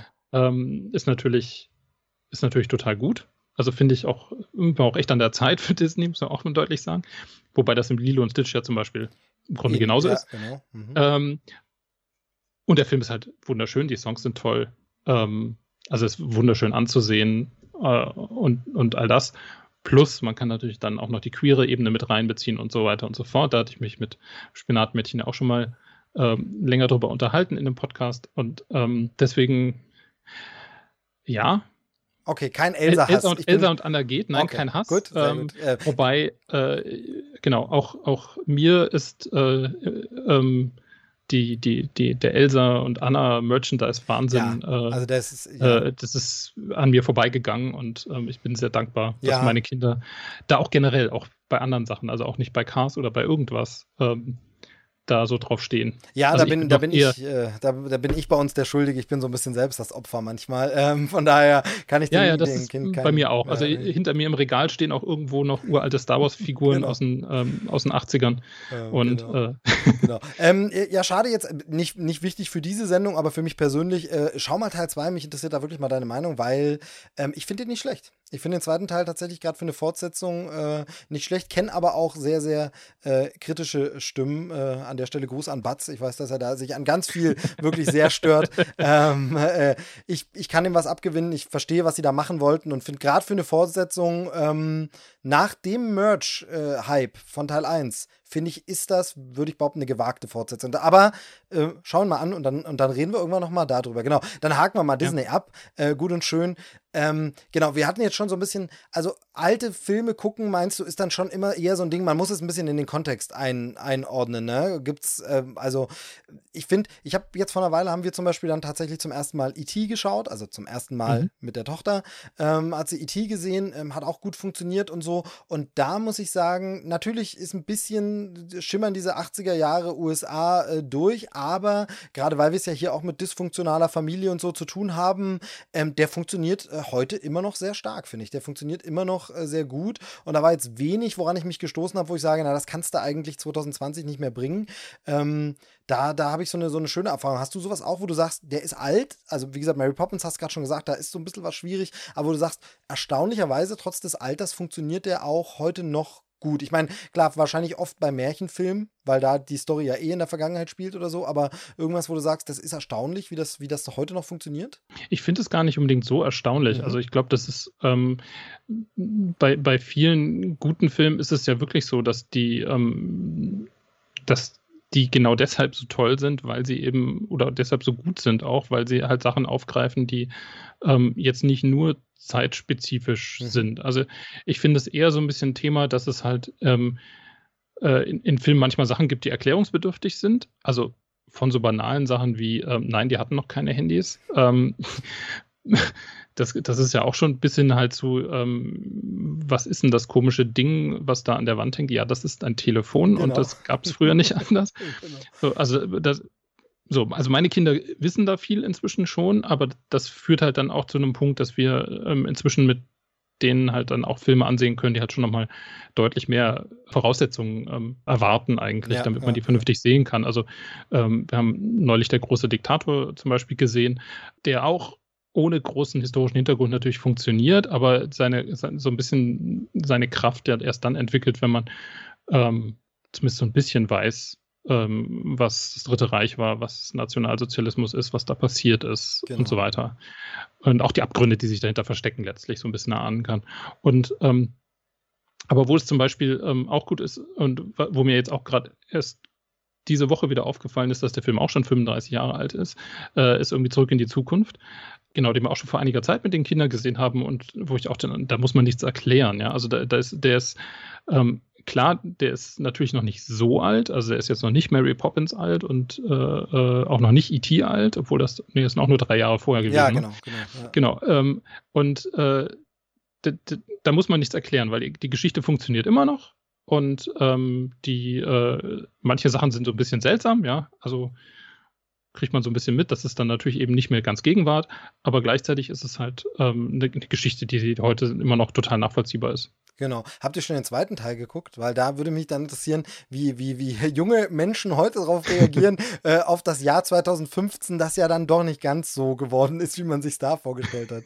ähm, aber habt ihr wahrscheinlich noch nicht, oder? Den zweiten? Nee, den haben wir noch genau. nicht geguckt. Ja, genau, okay. Nee, auf den ersten, das ist auch so ein, da freue ich mich wirklich sehr, den äh, mit meiner Tochter zu gucken, weil ich glaube auch, dass der cool funktioniert noch ähm, und, und, und vor allem äh, viel Spaß einfach immer noch macht. Und das äh, dürfen Filme ja auch. Ähm, da sind wir beim Ding, gibt es bei euch in der Familie so eine Zeitgrenze, wo du sagst, okay, ähm, ein Film am Wochenende und das war's? Oder können es auch mal drei in der Woche sein? Oder ist es so, also auch da jetzt nicht pädagogisch, sondern wie bist du da so, ähm, oder wie ist es auch zum Beispiel bei den Kindern? Also ich merke tatsächlich, dass, dass meine Tochter auch von sich aus manchmal sagt, jetzt kein Bock mehr. Ähm, und dann, dann brauchst du, also nehmen wir an, es ist ein wirklich verregneter Misttag oder sagen wir, es ist ein Lockdown-Tag, ne? Und man kann wirklich nichts machen und man sagt, Mensch, mir geht's nicht so gut, wollen wir nicht Film gucken? Und das Kind dürfte aber sagt freiwillig nach dem ersten Film, nö, ich will jetzt lieber was anderes machen, nimmt sich seine Autos und spielt damit oder Actionfiguren und sagt, ich will gar nicht oder will basteln lieber. Ähm, wie ist es da bei euch? Gibt es da Konflikte? Wer, wer ist der, will der Papa mehr Filme gucken als die Kinder? Wollen die Kinder mehr gucken? Dürfen sie mehr gucken? Oder äh, wie, wie ist es da? Also so weit, wie du ins Privatleben uns reingucken lassen willst, muss man natürlich nicht so, so, so detailliert machen. Ähm, aber ähm, ich finde das immer ganz spannend, äh, so, ähm, weil da gibt es ja auch ganz, ganz unterschiedliche Vorstellungen. Ne? Also, wie gesagt, da sind wir wieder bei, mein Kind spielt nur mit Holzspielzeug äh, und wir haben ja gar keinen Fernseher. ja. Ne? Genau. Ähm, also grundsätzlich ist es natürlich so, also äh, Papa würde, Papa würde im Zweifelsfall immer noch mehr Filme gucken. Ähm, aber das ist, ähm, genau, das, das wissen quasi alle und damit äh, leben auch alle ganz gut, weil ich im Zweifelsfall auch derjenige bin, der ähm, für einen Filmeabend die Vorauswahl trifft und ähm, vorschlägt, was man irgendwie zusammen gucken könnte. Ähm, naja, und spätestens mit den zwei Büchern wissen, also ist es jetzt sowieso genau, auch ja. bei den Kindern irgendwie sehr deutlich angekommen. Bei uns ist es ein bisschen so, ähm, also wir, wir gucken grundsätzlich ähm, als Familie maximal einen Film jetzt an einem Tag. Also mehr passiert eigentlich nicht. Für mich persönlich ein bisschen anders, aber als Familie ist es genau so. Und die Zahl der Filme pro Woche quasi oder pro Zeitraum ähm, hängt natürlich, also erstmal hängt sie natürlich davon ab, wie ist draußen das Wetter, welche genau. Jahreszeit haben genau. wir ähm, und so weiter und so fort. Und dann ist es eigentlich aber auch tatsächlich ganz viel an äh, einfach an, an, Praxis, an Schule, an äh, all diesen Dingen. Also wenn viel los ist in der Schule, ähm, Klassenarbeiten und sonst irgendwas, dann gibt es halt vielleicht einen Film in der Woche. So, dann zu viel mehr da merkt man Kommt auch wieder man so, so, so, ein bisschen, dass ich noch das jüngere Kind habe und ich habe diese Schule noch nicht so auf dem Schirm. Ich glaube, das wird nächstes Jahr ein ganz böses Erwachen für mich werden. da wird sich, glaube ich, vieles nochmal sehr, sehr ändern im Leben. Ähm, von daher, das habe ich immer nicht. Aber stimmt, ja, leuchtet ein. Da möchte man dann auch nicht so. Ähm, genau, also da, da, also unter der Woche dann ist quasi auch Film eigentlich gar nicht angesagt, ne? Weil dann gibt es Hausaufgaben, dann ist. Ja, das ist gar nicht unbedingt, also also erstmal erstmal zu deiner Beruhigung, das, das geht graduell, ja. Das ist, ähm, das spielt immer, immer langsam immer größere Rollen und so. Ähm, aber der, bei uns geht es gar nicht so sehr darum, ob es unter der Woche ist oder nicht, sondern einfach, es muss halt, äh, genau, es müssen halt Hausaufgaben gemacht werden. Wenn normale Zeiten sind, dann ist halt auch, ähm, dann, genau, dann ist Sport, dann ist äh, hier Sport, da Sport. Die beiden Kinder haben natürlich an unterschiedlichen Tagen ähm, auch noch Vereine, wo sie was machen und so. Ähm, das heißt, de facto bleiben gar nicht so wahnsinnig viele Tage übrig. Und dann hängt es halt natürlich auch ein bisschen davon ab, wie es bei uns, wie, wie viel Zeit haben wir von, von, von der Arbeit, von anderen Aspekten, wie erschöpft sind wir äh, und so weiter und so fort. Also es spielt ganz genau, viel mit rein. Ja, ja. ja. Und ähm, genau, de facto ist es aber im Moment so, oder war es jetzt, sagen wir mal, im Frühjahr ähm, und ist es jetzt auch wieder, dass ähm, wir halt ähm, ja eher so zu drei Filme pro Woche zwei bis drei Filme pro Woche aufgestiegen sind. Also zum einen, weil es draußen dunkel ist, aber wie es im Frühjahr auch war und so weiter, weil einfach, ähm, genau, wir halt wie alle Familien in Corona-Zeiten irgendwie genau. alle zu, viel zusammenhocken. Wir kommen gut miteinander klar, aber man kann halt dann trotzdem mal, ähm, genau, trotzdem ist halt quasi ein Film anmachen, halt eine, auch eine einfache Form, Zeit miteinander zu verbringen. Ähm, und eigentlich auch nicht die schlechteste Gelegenheit, um die Kinder mal in so ein, ähm, genau, so ein bisschen in, in, in Sachen Filmbildung irgendwie noch ein bisschen genau. voranzubringen, genau. ja, ja. um es mal so funktional zu sehen. Und wir haben das zum Beispiel gemacht, dass wir ähm, verändert haben, wie wir darüber entscheiden, ähm, welcher Film geguckt wird. Weil wir haben das lange Zeit ähm, quasi im Konsensprinzip gemacht. Also ich habe eine Handvoll von Vorschlägen gemacht und dann wurde geguckt, was wollen wir alle gucken. Ähm, das gab aber immer mehr Konflikte, auch zwischen den Kindern. Ähm, und so. Und inzwischen äh, machen wir es so, dass wir das so in Dreier machen, also jeweils die beiden Kinder nacheinander und dann die Eltern dürfen entscheiden, was geguckt wird. Ja. Und das Ganze natürlich, also ich versuche immer noch eine Vorauswahl irgendwie so nahe zu legen, sodass es halt für alle funktionieren kann. Ähm, und natürlich gucken wir jetzt keine FSK äh, 18 Filme, sondern äh, ähm, gucken also genau, schauen halt Sachen, die für uns alle dann genau, funktionieren ja, ja. würden oder wo ich das irgendwie glaube. Genau, da, da, sind wir teilweise ja noch in der schlimmen Phase des, ich will den Film nochmal sehen, aber den haben wir jetzt schon dreimal geguckt. Ich möchte ihn nochmal sehen. Das ist auch schwierig. Ähm, übrigens gerade Idee für dein nächstes Buch, die besten FSK 18 Filme für Kinder. Das wird dann vielleicht der nächste, der nächste Buchtitel. Nee, äh, lieber nicht. Ähm, äh, ein, eine Sache noch, die jetzt natürlich auch wieder so ein bisschen Corona anschneidet, aber generell, ähm, wie, wie, wie haltet ihr es oder wie hältst du es generell mit Kino? Ich finde ja, Kino ist natürlich für Kinder nochmal magischer, nochmal größer, nochmal was ganz anderes vom Erleben erleben. Ähm, ich habe es aber auch schon ein paar Mal gesehen, es ist für manche Kinder auch schwierig, die ganze Zeit da dann ruhig sitzen zu bleiben und ähm, habe dann tatsächlich, da äh, sind wir bei besagten Feuerwehrmann Sam-Film, wenn dann Kinder vorne durch den Saal rennen.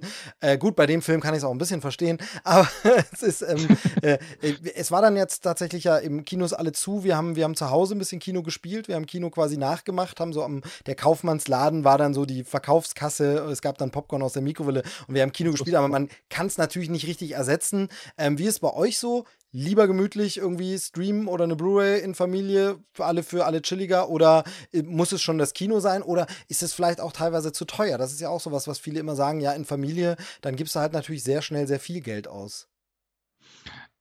Ja, ähm, also jetzt in Corona, wir waren seit Februar nicht ja. mehr im Kino. Eben, bei uns so. genauso, ja, genau. genau. Also ich, ich, ich nicht alleine, was ich sonst sicher gemacht hätte, ähm, und mit der Familie auch gar nicht. Ähm, so, das kommt für uns einfach, also da steht, das steht quasi, ähm, kann, man, kann man jetzt verstehen, wie man will, aber das steht für uns nicht im Verhältnis. Genau. Ähm, ja. Ja, und so weiter. Genau, also das ähm, habe ich, hab ich hier in der Sendung zur Genüge ausgeführt. Ich glaube, da sind wir, das ja, sehen wir, glaube genau. ich, sehr gleich. Also das bei mir, bei mir ähnlich war auch seit, ja, Februar müsste wahrscheinlich das letzte Mal gewesen sein. Ja, genau. Ansonsten grundsätzlich äh, unbedingt, also unbedingt mit den, mit den Kindern ins Kino. Und ähm, ich war mit meinen halt jetzt auch wirklich schon äh, also in Berlin waren wir, waren wir deutlich häufiger im Kino, was auch einfach daran liegt, dass es halt hier in Fulda ah, um die Kinolandschaft jetzt nicht so äh, bestellt ist, wie ich mir das wünschen würde. Also es gibt hier halt ein großes Kino, es gibt dann noch eine kleine Kinoinitiative, die aber nur einmal in der Woche einen Film zeigt und erst seit Herbst irgendwie da auch Kinderfilme zeigt. Ähm, genau, und dieses große Kino zeigt halt wirklich nur, ja, Mainstream. Genau, ja. Also Sehr Mainstream. Und Multi Multiplex heißt, mit Mainstream-Kinos, ja. Genau. So, und deswegen, äh, genau, also da waren wir dann ab und zu halt schon. Also wir haben, äh, wir haben jetzt Anfang dieses Jahres noch als Hitlers Rosa Kaninchenstall gesehen, ähm, hier im Kino. Wir waren dann eben noch auf der Berlinale, haben äh, dort auch nochmal Kino, Kinderfilme gesehen, ähm, was natürlich sehr schön ist, weil das sind ja immer dann auch wirklich anspruchsvolle meistens oder zumindest sehr interessante. Ähm, die Kosten finde ich für uns jetzt nicht mal so den Punkt. Also ich, wir, wir haben früh damit angefangen, ähm, nicht die kompletten Verpflegungspakete mitzukaufen. Mhm. Also ja, das heißt, ja. wir haben unsere Kinder von Anfang an daran gewöhnt, na, es gibt dann mal ein Popcorn und so und vielleicht noch irgendwie eine Cola für alle oder, oder Sprite oder irgendwas, aber nicht als Regel und genau. nicht die ganz großen Packungen für jeden und so. Ähm, weil da bist du natürlich dann im Handumdrehen bei sehr viel Geld.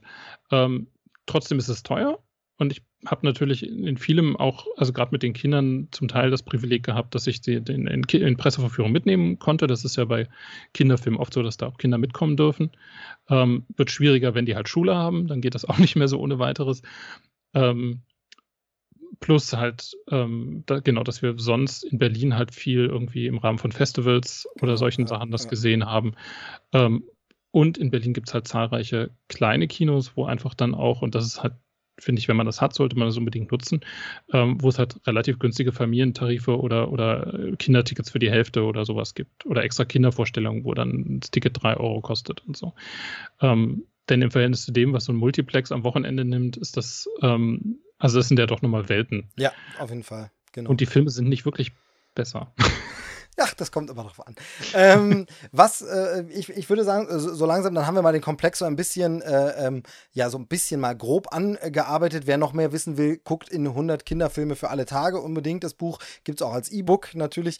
Ähm, gibt es auch, ähm, kann man sich es auch digital anschauen, aber in gedruckter Form hat es natürlich noch ein bisschen, finde ich immer ein bisschen schöner, gerade wenn es so ein Kompendium ist, zum mal schnell durchgucken. Und vor allem, was man da natürlich, finde ich, viel besser machen kann, ist dieses spontan aufschlagen und sich was empfehlen lassen, weil ähm, das, dafür ist es ja im Grunde auch da, ähm, du hast, ja. glaube ich, auch immer ein bisschen drin ähm, so einen Tipp, wo man den finden könnte, also so bei welchen Streamingdiensten oder wo man jetzt, natürlich kann das Buch das nicht den Status für immer, weil wir wissen ja, wie das ist, die Lizenzen, dann ist er, heute hat Netflix noch die Rechte, nächste Woche ist er plötzlich bei Amazon äh, der Film oder Disney Plus hat ihn sich zurückgekauft oder Disney Plus hat jetzt zum Beispiel ein ganzes Paket an so deutschen Kinderfilmen plötzlich ja. im, im, im, Portfolio.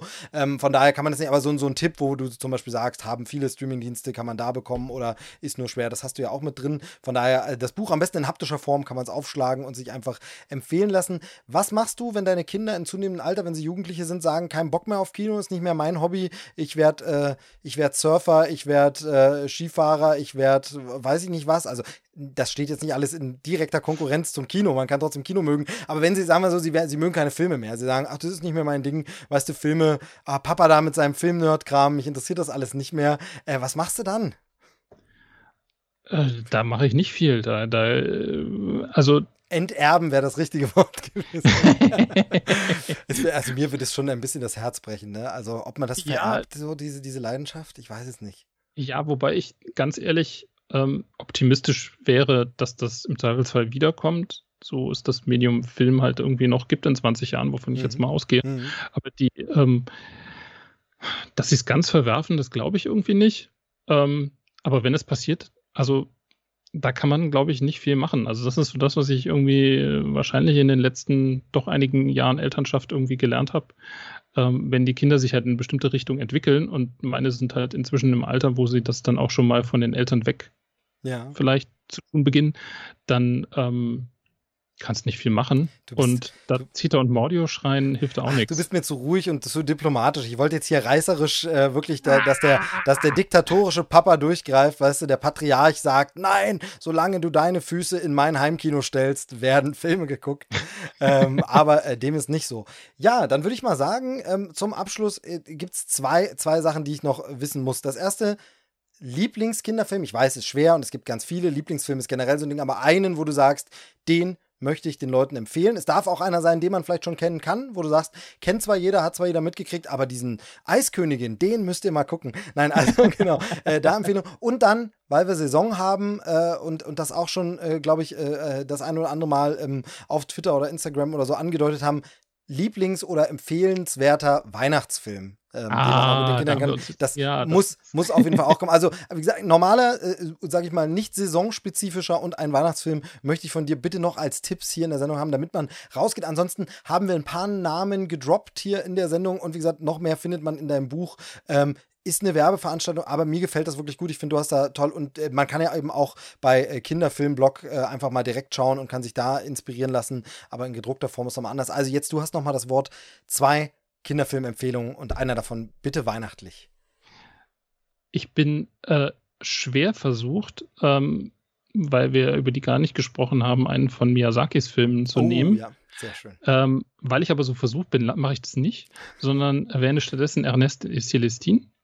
Auch einen französischen Animationsfilm, der ähm, noch keine zehn Jahre alt ist und ähm, wunderschön zurückhaltend, eine ganz tolle Geschichte nach den äh, ähm, Kinderbüchern, die irgendwie ein bisschen anders heißen in Deutschland. Die heißen irgendwie Brumm oder irgendwas. Ich habe genau, vergessen. Ja, ja, ja, ich hatte das auch mal nachgeschaut. Genau. Und, ähm, äh, du, du machst mich gerade sehr, sehr happy damit, weil ich natürlich ja zugeben, ich kenne ja so vieles, ich bin ja so sehr auf diesem amerikanischen Hollywood-Kino hängen geblieben und so äh, und kenne da nicht so viel, aber den habe ich sogar auf Blu-ray, den habe ich sogar gesehen, den finde ich nämlich auch ganz, ganz zauberhaft und ganz toll. Und von daher sehr schön, dass du gerade den empfiehlst. Ja, der ist, der ist super, der ist äh, aber auch ein bisschen melancholisch. Ja, der ist äh, total melancholisch, aber ist gleichzeitig genau, er ist auch politisch. Also ich finde, mhm. das ist so, so, ein Film, der eigentlich eine ganz einfache Freundschaftsgeschichte ähm, ähm, erstmal nur erzählt zwischen ähm, ähm, dem Bären Ernest und der Maus Celestine. Und äh, aber durch das, was da im Hintergrund passiert, ist es halt eine wahnsinnig politische Geschichte und durch das, wie die Welt mit ihnen umgeht und wie sie, wie die zwei dann miteinander umgehen, hat es eben diese, diese melancholischen Qualitäten, was äh, ein bisschen trauriges und letztlich dann am Schluss doch sehr versöhnliches und ähm, ist toll. Und man äh, denkt ganz anders über die Zahnfee nach danach. Das mhm. ist auch toll. Mhm. Ja. nee, sehr schöner Film. Ernest und Celestine, genau. Ähm, schön, könnte, könnte ich mal wieder, hat meine Tochter auch noch nicht gesehen. Ist äh, schön, ja, schön. Hast du, ja, sehr, sehr gut, ne, sehr gut empfohlen. Vor allem, er ist eben vorrätig, kann ich einfach aus dem Regal ziehen. Können wir gucken. Sehr, sehr schön. Aber momentan kommen wir natürlich nicht dazu, weil momentan werden natürlich Weihnachtsfilme geguckt. Ganz, ganz viele äh, müssen, müssen geguckt werden. Es ist ja leider so ein bisschen Pflicht. Nein, soll es natürlich nie sein, aber es macht ja auch Spaß. Weihnachten ist das Fest der Tradition. Das heißt, da werden Filme auch immer und immer wieder geguckt. Äh, und deshalb jetzt von dir noch deine Empfehlung für einen Weihnachtsfilm, egal ob alt oder neu. Also mein liebster Weihnachtsfilm, du weißt schon, was jetzt kommt, ist die Muppets Weihnachtsgeschichte. Ja. Meiner Meinung nach der schönste Muppets-Film, äh, die schönste Verfilmung, die ich kenne von Dickens Weihnachtsgeschichte und der schönste Weihnachtsfilm. Richtig, ja. Weil nicht schmalzig und schon schmalzig, ähm, sehr lustig, traurig und alles auf einmal. Und das sind die Muppets und das ist einfach großartig. Alles richtig. Ich möchte nur noch ergänzen und vor allem unfassbar werkgetreu. Obwohl sie ja. Muppets reingeschrieben haben, ist der so nah am Originalwerk, äh, das ist irre. Also das ist wirklich Wahnsinn. Und äh, meiner Meinung nach, das spielt damit rein, was du schon gesagt hast, Michael Caine der beste Scrooge. Ist einfach so. Also viele, Unbedingt. viele, viele ja. schwören immer auf Patrick Stewart. Den finde ich in seiner Adaption, ich finde Patrick Stewart ist ein großartiger Schauspieler, aber in seiner Variante gar nicht so toll als Scrooge. Aber Michael Caine in dieser Muppets Weihnachtsgeschichte ist der beste Scrooge on-screen ever muss man einfach mal so sagen. Ja. Ähm, von daher, dem kann ich nichts hinzufügen. Das stimmt. Das ist wirklich ein wunderbarer, ob bester Weihnachtsfilm, weiß ich immer nicht, weil es da noch andere Weihnachtsfilme gibt, aber beste Scrooge-Verfilmung, bester Muppets-Film und äh, absolut gehört. Pflichtfilm in der Weihnachtszeit. Wer den wirklich noch nicht gesehen hat, äh, unbedingt angucken. Äh, die DVD gibt es für ein Apple und ein Ei. Er läuft meistens um die Weihnachtszeit irgendwann mal im Fernsehen und Disney Plus hat ihn auch im Sortiment. Genau. Also ähm, von daher die Muppets Weihnachtsgeschichte. Und wer wirklich denkt, äh, Muppets und Puppen mag ich nicht und ist blöd, es ist eine werketreue Verfilmung äh, von Charles Dickens, äh, die Weihnachtsgeschichte oder eine Weihnachtsgeschichte heißt es genau. Und äh, von daher kann man auch, wenn man keine Muppets mag, ist einfach toll umgesetzt. Ganz, ganz, ganz, ganz ja. toll.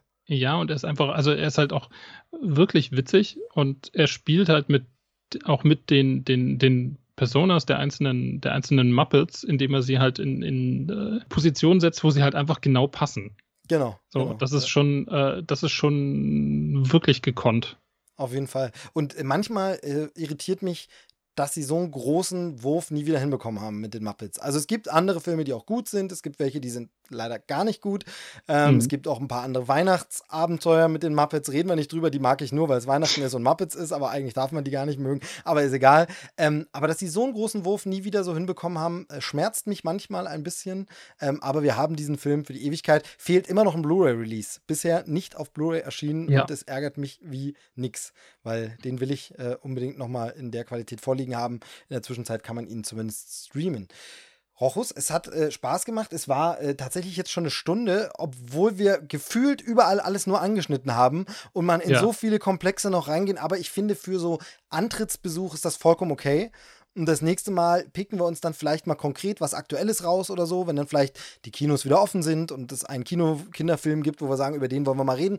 Muss aber auch gar nicht nur ein Kinderfilm sein, sondern wir können gerne auch mal unter Beweis stellen, dass du generell dich mit Filmen wirklich sehr auskennst äh, und da äh, äh Expertise hast. Wie gesagt, ich mag auch, was du sonst im Netz so teilt. Du darfst noch kurz nochmal jetzt äh, ein bisschen so Self-Plug machen. Äh, wo findet man dich? Wo soll man dich finden? Äh, unter welchen Namen? Wo bist du präsent? wo kann man Dinge von dir lesen? Außer natürlich deine Bücher, die wir schon angeworben haben und die ich auch äh, im Beschreibungstext der Folge nochmal äh, reinpacke, weil sie mir so gut gefallen. Ähm, wo findet man dich im Netz? Also man findet mich hauptsächlich im Kinderfilmblog, ähm, direkt im Netz unter kinderfilmblog.de, in einem Wort alles. Ähm, man findet mich dann auch auf Twitter, at Kinderfilmblog. Ähm, da bin ich sonst auch, auch persönlich nochmal relativ viel äh, aktiv. Ich schreibe regelmäßig für Kinozeit, kino-zeit.de. Ähm, nicht nur über Kinderfilme, also da, dort viel über Kinderfilme, aber nicht nur. Und äh, ja, das sind eigentlich im Moment die Stellen, wo man mich hauptsächlich findet. Sehr schön, sehr schön. Ja, also ich habe mich gefreut, dass du dabei warst. Ich hoffe, es hat dir ein bisschen Spaß gemacht. Ich hoffe, es war dir nicht zu wirr und chaotisch.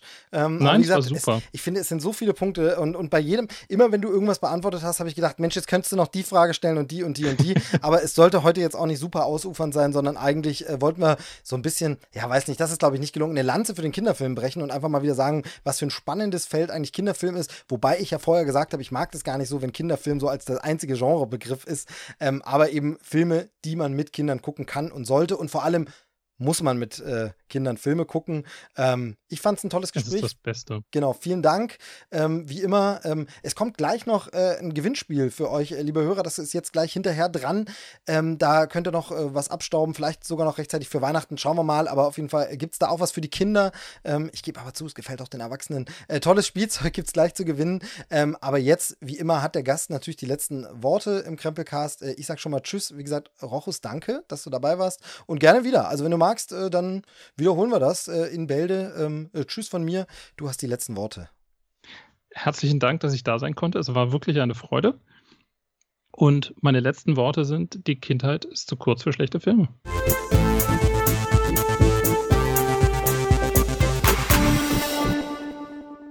So, und jetzt sind wir im heimeligen Krempelcast Studio noch einmal zurück. Das war das Gespräch mit Rochus. Vielen Dank nochmal, dass er die Zeit gefunden hat. Ich äh, fand das sehr, sehr schön. Und es hätte noch einen anderen Gesprächspartner bzw. eine Gesprächspartnerin zum Thema Kinderfilm gegeben, aber die hatte keinen Bock. Und äh, weil sie keinen Bock hatte, habe ich sie gezwungen äh, und zwangsverpflichtet. Gut, dann musst du mit mir über Spielzeug reden, über ganz Spezielles. Äh, und ich glaube, schöner und charmanter kann man seine eigene Frau nicht vorstellen. Hallo, Susi, schön, dass du wieder da bist. Ja. Ist dein Podcastname eigentlich Susi oder Susanne? Ich glaube, ich sage sonst immer Susanne, ne? Ich weiß es gar nicht mehr. Genau. Also hier ist Susanne. Bitte für euch ist es Susanne, ja? nicht, nicht einfach Susi. Für sagen. euch immer noch Susanne. Genau. Äh, Susanne, wie geht es dir? Äh, ja. Ich bin, glaube ich, ein bisschen erkältet, glaube ich. Bisschen angeschnupft, ne? Das Mhm. heißt, äh, als nächstes bin ich dann dran. Vielen Dank dafür schon mal an der Stelle. Ja, Und wer weiß, wo ich es her habe. Vielleicht habe ich es ja von dir. die große Frage ist ja, ist es nur ein Schnupfen oder sind wir bald alle tot? Wir werden es sehen. Ähm, ihr merkt, hier ist Gibt es eine nächste Folge Genau. Krempelcast oder Äh, so, da bei den Abständen, die ich mache, wahrscheinlich eher nicht. Ähm, ähm, ihr merkt, es ist ein bisschen Galgenhumor-Level. Ähm, wir sind, äh, ja, wir, wir schlagen uns so durch, wie ihr alle wahrscheinlich, irgendwie durch diese beschissene Pandemie. Ähm, macht keinen Spaß mehr so richtig, ne? Ist irgendwie, war am Anfang cool, mal schön, so eine Pandemie. Nee, eigentlich war es nie cool. Es war von Anfang an blöd. Ähm, aber wir schlagen uns irgendwie durch. Zumindest äh, sind wir drei Menschen, die sich einigermaßen leiden können. Und vor allem haben wir, und jetzt mache ich gleich krasse Überleitung, haben wir ja mega die Beschäftigung. Wir haben ja fett das Spielzeug im Haus. Ähm, und äh, besondere Zeiten verlangen besondere Helden und äh, besondere Herausforderungen, äh, besondere Menschen. Und deshalb bist du dazugeholt worden, denn äh, hier stehen ja bergeweise Kisten rum, äh, über die wir schon halb stolpern immer. Ähm, und jetzt wollen wir die endlich mal unter die Leute bringen. Wir wollen ein bisschen was vorstellen und wir wollen dann ein bisschen was verlosen. Ähm, ich habe es ganz am Anfang der Sendung schon gesagt. Unterstützt von Playmobil, also das ganze Werbung, aber auch das habe ich ja schon mehrfach erzählt, auch in der vergangenen Sendung schon. Äh, ich bin ja hier mit diesem Podcast auf einem Level, auf einem Niveau, wo das Ganze zum Glück nicht den Lebensunterhalt tragen muss, äh, sondern äh, ich buttere sehr viel rein, vor allem Zeit, aber natürlich auch Geld. Ähm, aber wenn man mal jemand findet, der irgendwie unterstützt oder was machen will, dann kann man was zusammen machen. Aber man kann sich eben vor allem aussuchen, ob man da Bock drauf hat. Und bei dem Thema, um das es jetzt gehen soll, hatte ich Bock drauf, weil ich das Ganze äh, wirklich äh, mega cool finde. Äh, wirklich toll. Und äh, ich glaube, du fandest es dann auch cool, als du es gesehen hast, oder? Ja, ja. Äh, vor allem äh, das, das Größte davon. Das, Ja, okay, das war genau. wirklich Ein sehr beeindruckend. Mach ein bisschen geheimnisvoll noch. Ähm, äh, nicht geheimnisvoll ist, wie gesagt, schon, also hier unterstützt Werbung an der Stelle, damit ist es medienrechtlich auch darauf hingewiesen, unterstützt von Playmobil das Ganze. Die Produkte, über die wir jetzt reden, wurden uns zur Verfügung gestellt, dass wir sie hier eben vorstellen können und dass wir sie verlosen können. Ähm, dafür quasi haben wir nichts bezahlt, also das sei hier als Disclaimer vorweggeschickt. Aber sie gefallen uns auch wirklich sehr, sehr gut. Allererste Frage, altes Ossi-Kind, das du bist, äh, wann bist du das erste Mal mit Playmobil in Berührung gekommen? Kannst du dich noch daran erinnern? Oder ist ja manchmal so, wo man sagt, ha, weiß ich nicht mehr, war dann irgendwann mal da. Aber hast du irgendwie eine, eine, eine spezielle Erinnerung an Playmobil? Nee, gar nicht. Also ich glaube, ähm, das Playmobil, das habe ich, glaube ich, alles äh, kennengelernt, wo man schon lange aus diesem Alter raus ist, äh, wo man damit spielt. Also Bei mir ähnlich. Mhm. Ich kannte es, ich wusste es, dass es das gibt. Ich hatte aber tatsächlich keine Freunde, die das hatten oder so. Ähm, aber wir haben es gerade schon gesagt. dass du den Zusatz jetzt gemacht hast. Ich hatte tatsächlich keine Freunde. Ge- die das, das ja, hatten. ja eben, ja, das, ist das eine schließt das andere nicht aus. Ähm, nee, aber ich habe es gerade scherzhaft schon gesagt, aber klar, wir sind Ossi-Kinder, das heißt, äh, da war es sowieso ein bisschen anders, aber Lego hatte der eine oder andere. Ähm, das ist das Schöne, wenn, wenn Playmobil zwar die Produkte zur Verfügung stellt, aber es jetzt eben nicht so durchkommerzialisiert ist. Ich darf Lego nennen, trotzdem, es ist nicht verboten.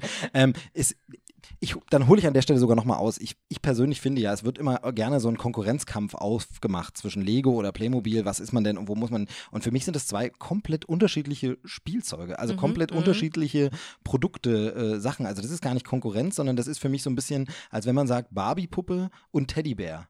Das sind einfach zwei unterschiedliche Sachen. Und so ähnlich ist bei mir bei Lego und Playmobil.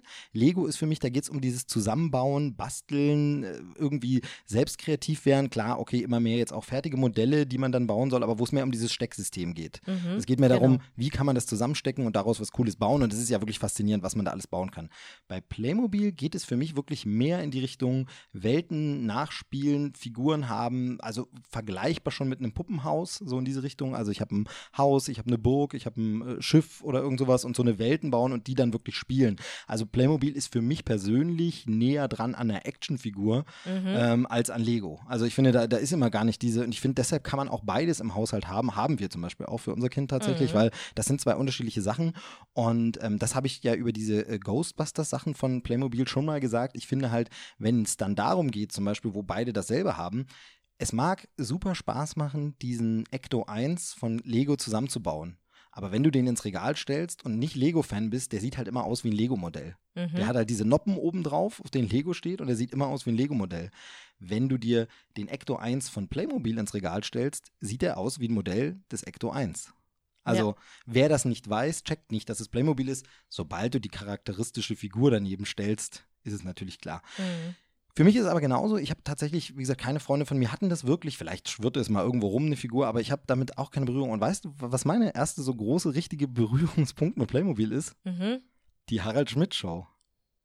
Ach, stimmt, der hatte immer diese. Genau. Irgendwas hat er damit nachgespielt. Der oder? hat äh, verschiedenstes. Der hat irgendwelche äh, Werke der Weltliteratur, irgendwelche Ah. historischen Vorkommnisse oder irgendwas. Ja, ja, Han- genau, da haben, da hat, äh, auch. genau, und da hat sein Redaktionsteam auch immer die Figur ein bisschen umgebaut und hat dann irgendwie eine Figur, Ja, die dann wie genau, irgendjemand passend, angepasst, genau, genau. den es nicht gab. Mittlerweile gibt es ja richtig, richtig krasse Sachen von Playmobil. Du wirst dich erinnern, haben wir beide sogar da, die Figuren. Die eine habe ich in unserem Weimar-Urlaub äh, mal mitgenommen. Ähm, nee, nicht Weimar war es nicht, sondern wo waren wir denn da? Potsdam oder irgendwo auf jeden Fall mitgenommen. Äh, gibt's, ähm, einmal gibt es äh, Goethe äh, als, als Mhm, kleine ja. Playmobil-Figur habe ich und es gibt Martin Luther. Und äh, Mhm. Martin Luther ist ja wohl sogar die meistverkaufte Playmobil-Figur. Also so als Einzelset. Ja, echt? tatsächlich, genau. Diese Info, woher habe ich die? Da kann ich nämlich an der Stelle, weil wir Aus dem werden. Internet? Ja, nee, so ähnlich, aber ich verweise gleich aufs Internet.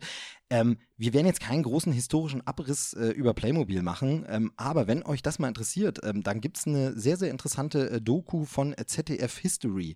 Ähm, das ist ja diese Doku-Reihe, die im ZDF läuft. Ich glaube, bei äh, ZDF Info ist die dann auch manchmal zu sehen, aber ZDF History und die haben irgendwie Spielzeuge. Ja, der Name ist ein bisschen angelehnt an diese Doku auf äh, Netflix, die es da auch über Spielzeuge gibt. Und das ist aber auf jeden Fall so ein 45 Minuten. Findet man in der ZDF-Mediathek noch Spielzeuge. Einfach mal danach suchen. ZDF History Spielzeuge. Und da werden mehrere verschiedene Spielzeugfirmen vorgestellt. Unter anderem Lego hat eine, hat eine Vorstellung bekommen. Äh, Märklin.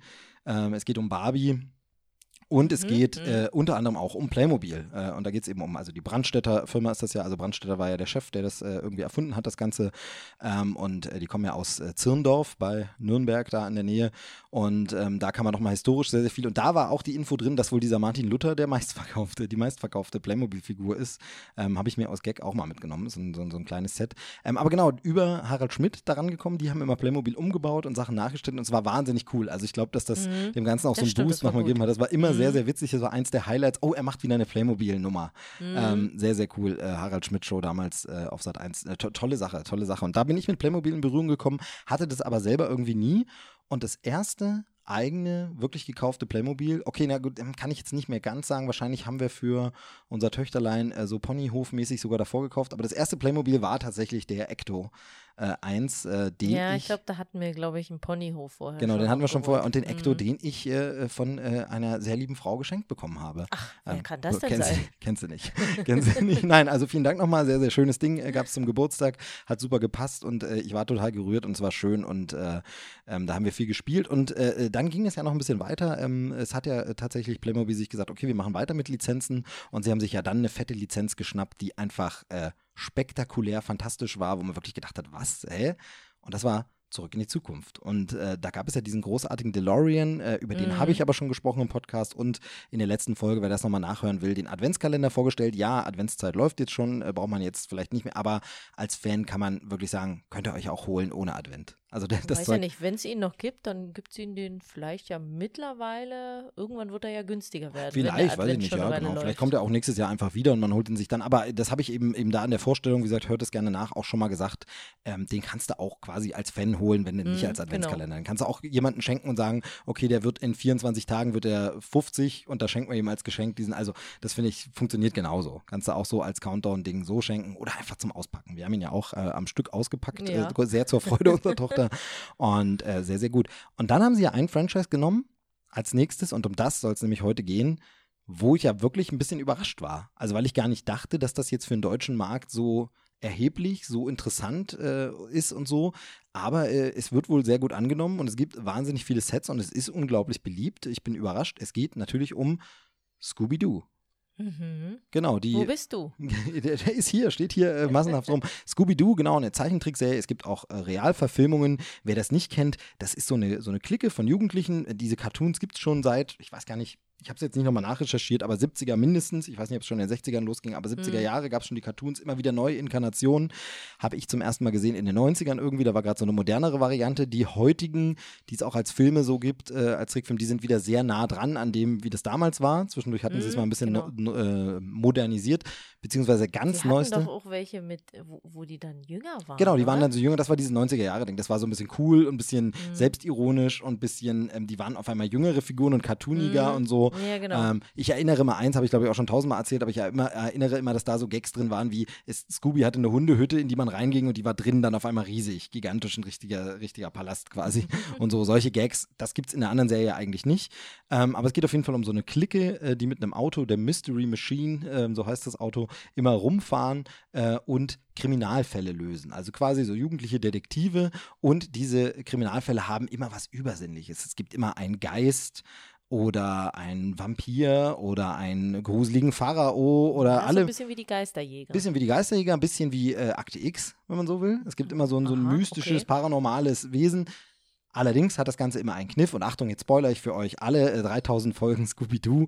Am Ende ist das Ganze nie paranormal und nie übersinnlich, sondern die Kinder kommen immer dahinter, dass irgendwer aus irgendeinem Grund ein äh, äh, ja, Verbrecher, ein Räuber, irgendwer sich als Geist ausgibt, um zum Beispiel, ich denke mir jetzt mal was aus, aber da will jemand ein Haus erben und um die Leute zu verjagen, gibt er sich als Geist aus und die äh, Clique eben um den Hund Scooby-Doo und äh, den, den Hauptprotagonisten Shaggy, das sind ja die beiden äh, so bekanntesten Hauptcharaktere, aber es gibt noch die anderen, es gibt noch Fred, Wilma und Daphne. Daphne, danke, genau. Ähm, äh, und die lösen das dann immer auf und kriegen dann raus, ha, das war gar kein Gespenst in diesem Spukhaus, sondern darunter steckte der Hausmeister. Und der Hausmeister sagt dann am Ende immer irgendwie sowas wie, äh, ich wäre damit auch durchgekommen, wenn ihr Kinder nicht gewesen wärt und euer blöder Hund. Also das ist irgendwie immer so der, der, der Mhm, Endsatz genau. jedes Mal. Ähm, das ist quasi so die Masche, ist aber eine wahnsinnig äh, sympathische lustige Geschichte einfach für Kinder macht es Spaß, finde ich, ist so, so Kinderdetektive und so und total schön. Wir haben es auch bei unserer Nichte Ja, gesehen, die und ist auch so Geistergeschichten Genau, oder so, das genau. ist ja immer irgendwie spannend. aber ohne, dass es so böse, gruselig ist und so, so, so Mhm. schlimm und so. Es gab,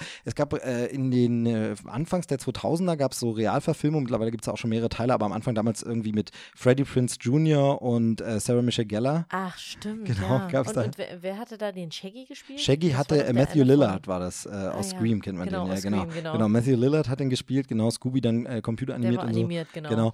Und, äh, und ganz neu gibt es jetzt eben eine neue Inkarnation. Ähm, Scooby als Animationsfilm, hast auch nur Scooby bei uns. Äh, und zu dem Film können wir sagen, Nichts. Genau, zu dem Film können wir nichts sagen, weil ähm, den wollte ich ganz gern besprechen. Das hätte natürlich hier gut dazu gepasst.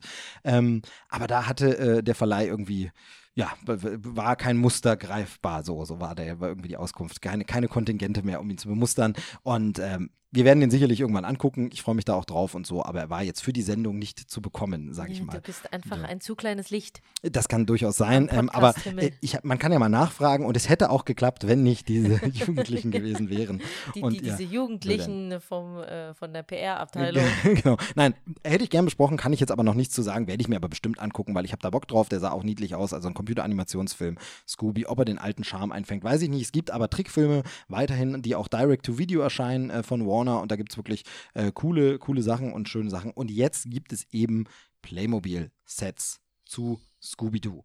Ähm, und äh, da werde ich nachher verraten, was wir da genau verlosen. Es, ich kann, kann schon mal sagen, es, äh, wow, also das lohnt sich wirklich, ähm, weil ja, wir haben bitte gewinnt das alles. Ich komme hier nämlich nicht mehr richtig in das Arbeitszimmer rein. So groß sind die Pakete. Äh. Genau, die Pakete sind wirklich fett und ähm, deshalb würde ich sagen, fangen wir mit dem kleinsten mal an. Wir haben ein paar Sets hier. Äh, magst du eins mal rübergeben, vielleicht das kleine da unten?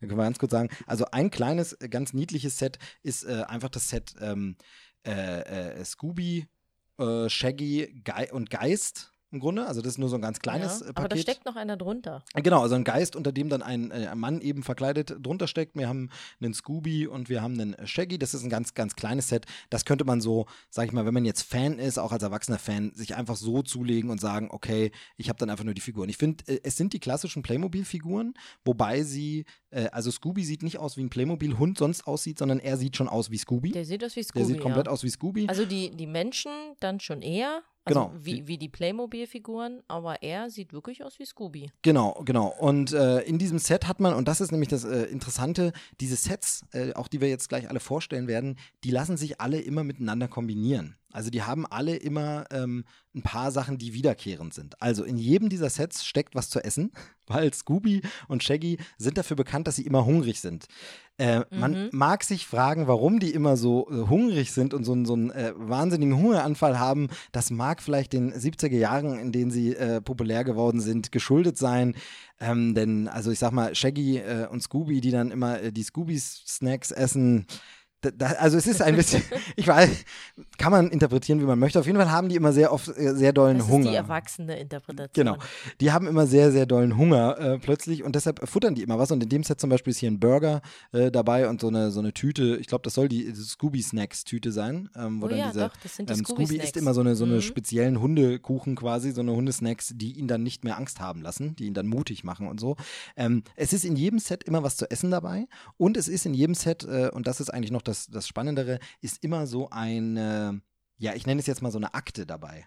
Ähm, mhm. Also ein, zu dem Geist, der dabei ist, gibt es quasi so ein, ähm, das ist ein Stück Plastik, das durchsichtig ist, das also ist so, so ja, genau so durch transparent, transparent, genau. genau. richtig. Und da kann man so einen Aufkleber draufkleben, der ist dann dabei, wo dann eine Beschreibung zu dieser Figur äh, zu, dabei zu, ist. Genau zu diesem Geist. Genau. Und warum also in die dem Fall zu dem Geist. Genau. genau. Und warum die durchsichtig ist, das erkläre ich dann nachher gleich noch. Aber das gibt es quasi zu jedem Set gibt es immer zu dem jeweiligen Geist, der dabei ist, die Akte zum oh, guck Geist. Mal, jetzt sehe ich gerade, was hier steht. Glow genau. in the dark. Genau, also der, der, der Geist, Geist, der leuchtet. Der leuchtet auch, dann. genau. Ähm, der leuchtet auch äh, im Dunkeln, wenn man ihn vorher ins Licht hält und so. Ähm, sehr, sehr schönes, Mhm. kleines, süßes Set. Es sind auch immer Sticker mit dabei zu Scooby-Doo und so. Alles schön. Aber das ist das kleinste Set äh, von allen. Äh, aber das ist so für den Einsteiger, wenn man sagt, okay, cool.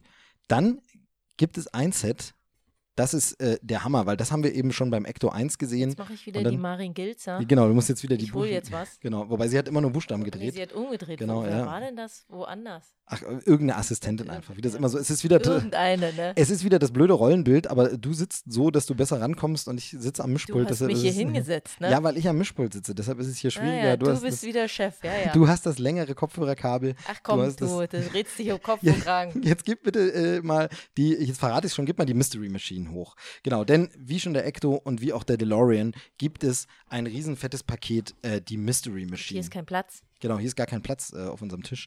Ähm, die Mystery, äh, Mystery Machine ist dieser Bully, also dieses Auto quasi, das die haben, klassisch angemalt. Ähm, das ist auch drauf gedruckt, das wird nicht geklebt. Das finde ich ganz cool immer, weil Mhm. man ja da immer die, die, dann lösen sich die Aufkleber irgendwann und dann sieht es nicht mehr so cool nach dem Scooby-Doo-Auto aus. Nee, es ist richtig drauf gedruckt, das klassische Bild, dieses Flower Power-Motiv, was eben, wie gesagt, sehr nach 70er Jahre äh, aussieht, aber ähm, eben cool, zeitlos, kennt man, äh, hat man auch schon öfter gesehen. Und in diesem, genau, wir machen es jetzt mal, das ist jetzt noch ein verschlossenes, wir haben natürlich eins auch schon ausgepackt. Ähm, in diesem Set äh, hat man dann nämlich in der Mystery Machine, und das war eben schon bei, bei Ecto und beim DeLorean auch, hat man auch äh, ein, ein so ein Feld oder ein so ein Teil, äh, in das man eine Batterie einlegen kann und das dann ein Licht gibt, wenn man es anschaltet. Äh, Wir haben hier keine Soundeffekte Mhm. diesmal, ähm, das gab es ja beim DeLorean auch nicht. Der Ecto macht ja das klassische, klassische Sirene, aber da ist es hier eben auch wieder so, die Mystery Machine hat jetzt keinen bestimmten Sound, wo Nee, man sagt, das, das, nee. oh, das ist ja das Würde berühmte Hupen der nee. Mystery Machine. Genau, das gibt es nicht. Ähm, von daher, es gibt keinen Ton, aber es gibt Licht. Und bei diesem Lichtteil gibt es so einen Einschub, wo man diese durchsichtigen Akten einschieben kann und die dann von hinten quasi durchleuchtet werden. Das ist so, ist, erinnert mich so ein bisschen an, beim Arzt hat man diese Projektoren für Röntgenbilder. Mhm, So, genau. und da kann man, da kann man quasi das hier an, äh, reinlegen und sich angucken und da gucken sich quasi, unser Team guckt sich im Auto dort äh, hinter Licht quasi die Akte zum aktuellen Fall an, wo sie gerade hingefahren sind.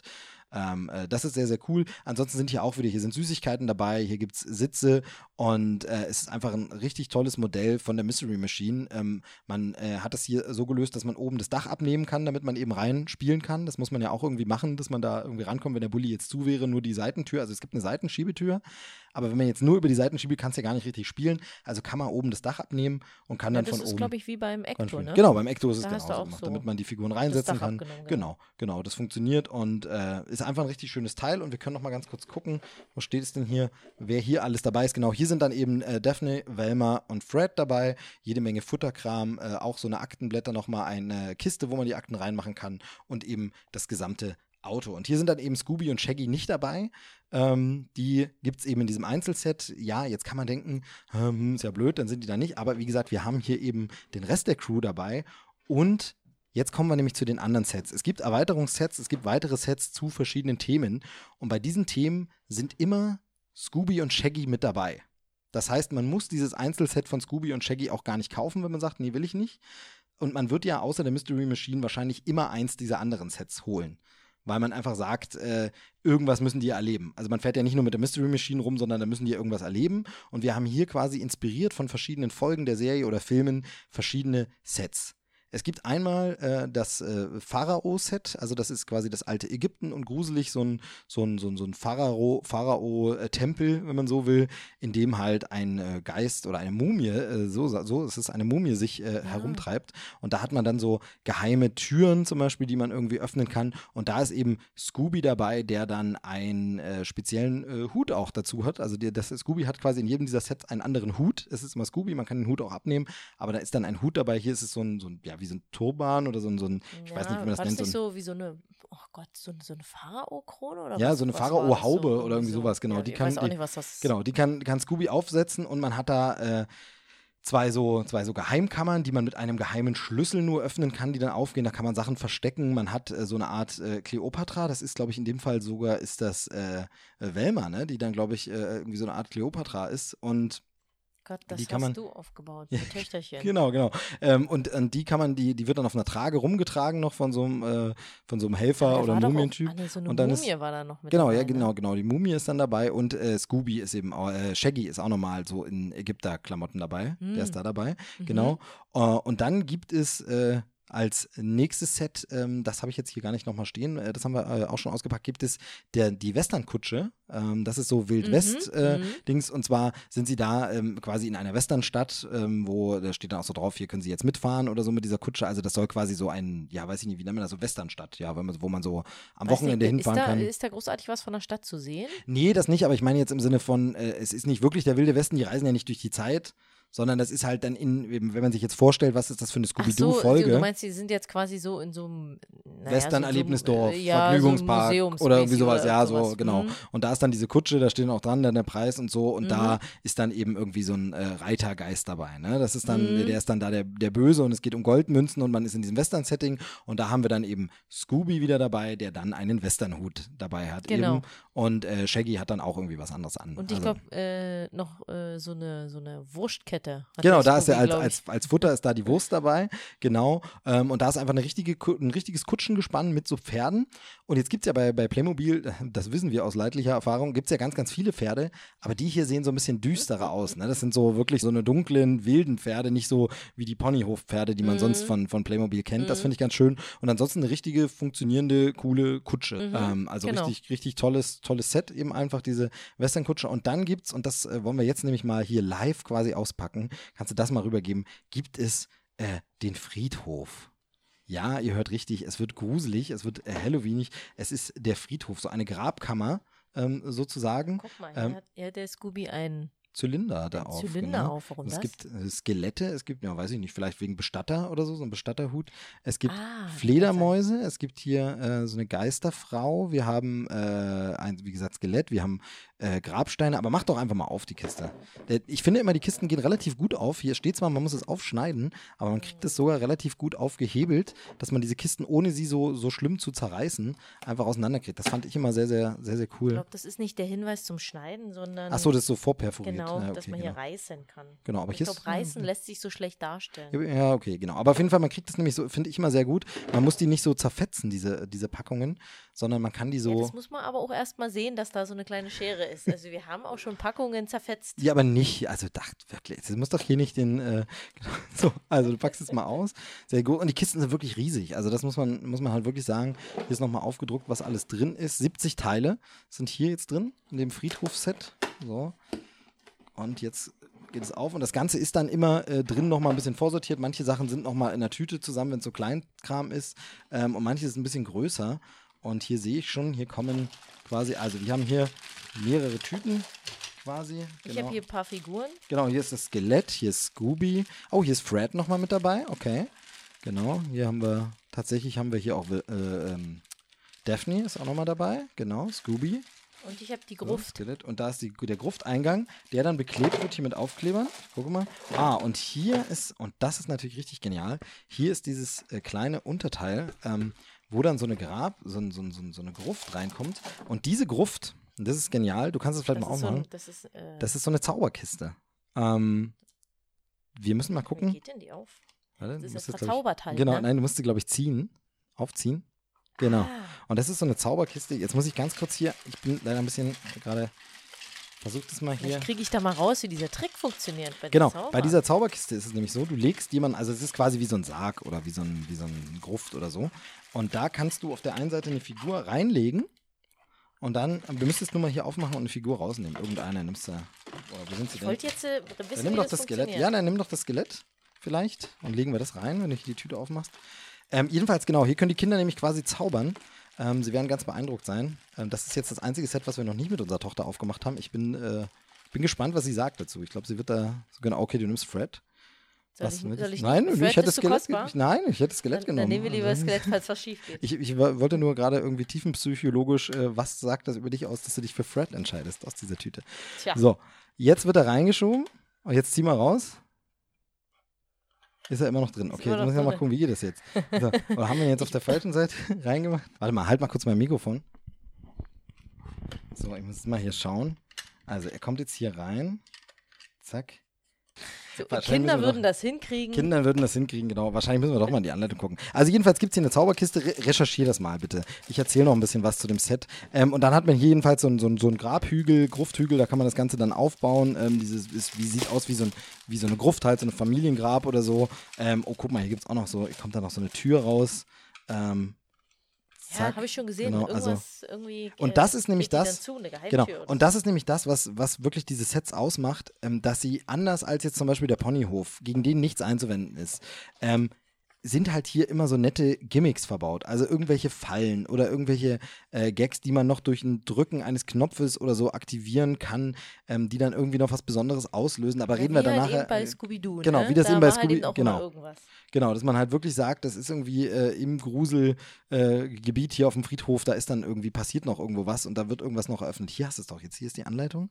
Also. Ja, warte, ich lese Okay, du das. liest es jetzt ja, ah, okay. Äh, Anleitung ist natürlich ohne, ohne Worte tatsächlich in Bildern einfach beschrieben, also das, äh, da kommt eigentlich auch jeder klar mit. Ich, ich muss auch sagen, beim Aufbau der Sachen, äh, man kann, ich glaube, die meisten Sachen schaffen Kinder aufzubauen. Ein paar Sachen sind, müssen ein bisschen stärker zusammengedrückt werden, wobei es da auch äh, teilweise so eine Hilfsgeräte gibt, wo man die Sachen dann rein, reindrücken kann. Äh, aber da kann dann auch äh, Papa oder Mama dann immer mal sagen, okay, warte, ich drücke dir das zusammen. Ähm, aber im Großen und Ganzen funktioniert das und ich fand jetzt nichts, wo ich gedacht habe, hä, das kapiere ich jetzt nicht, wo muss ich denn was zusammenstecken oder nee, hier ist die Anleitung nicht präzise, ähm, sonst funktioniert. Du hast es hinbekommen. Das Ich Skelett, hingekriegt. das Skelett ist verschwunden. Das okay. Skelett ist weg. Okay, wie geht Gut, es? dass ich nicht den Fred genommen habe. Ja, genau, wie geht es? Wie geht es? Also, man, Tja. Ja, oh, jetzt, jetzt zauberst du wieder her. Jetzt will ich sehen, ob es auch geht wieder. Ah, es ist wieder da. Okay. Das war jetzt Zufall. Okay, genau. Also, Also ich habe keine Ahnung, wie das jetzt wieder geklappt Ihr kennt es, ihr kennt es vielleicht. Also es ist diese klassische Zauberkiste, in der man eben was reinlegt, dann schiebt man sie zu und wenn man sie wieder aufschiebt, dann ist auf einmal äh, das Objekt verschwunden. Und ich glaube, ich habe gerade gesehen, wie der Trick funktioniert. Äh, werden wir sehen, da wird äh, unsere Tochter, glaube ich, ganz begeistert sein. Das ist der Friedhof. Ähm, Da ist sie eine Stunde mit beschäftigt, bis Genau, sie das raus eine. Stunde glaube ich nicht. Ähm, aber ähm, da, also das Glück werden wir nicht haben, dass es eine ganze Stunde ist.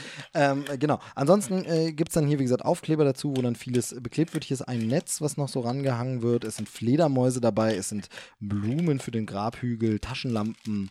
Ähm, ich habe noch gar nicht gesehen, was hier zu essen dabei ist, aber äh, das muss auch, ich glaube, das ist ein Donut, ist hier dabei. Ähm, genau, aber auf jeden Fall sehr schönes Set, äh, sehr, sehr cool. Ähm, macht Spaß, äh, werden wir dann mal fertig bauen und äh, wie gesagt, dann äh, unsere Tochter damit verblüffen. Ähm, aber das Größte aller Sets, das Beste, haben wir uns für, für zum Schluss quasi aufgehoben. Ähm, und das äh, besprechen wir jetzt nochmal und äh, gucken da nochmal äh, ganz kurz drauf. Das haben wir schon zusammengebaut.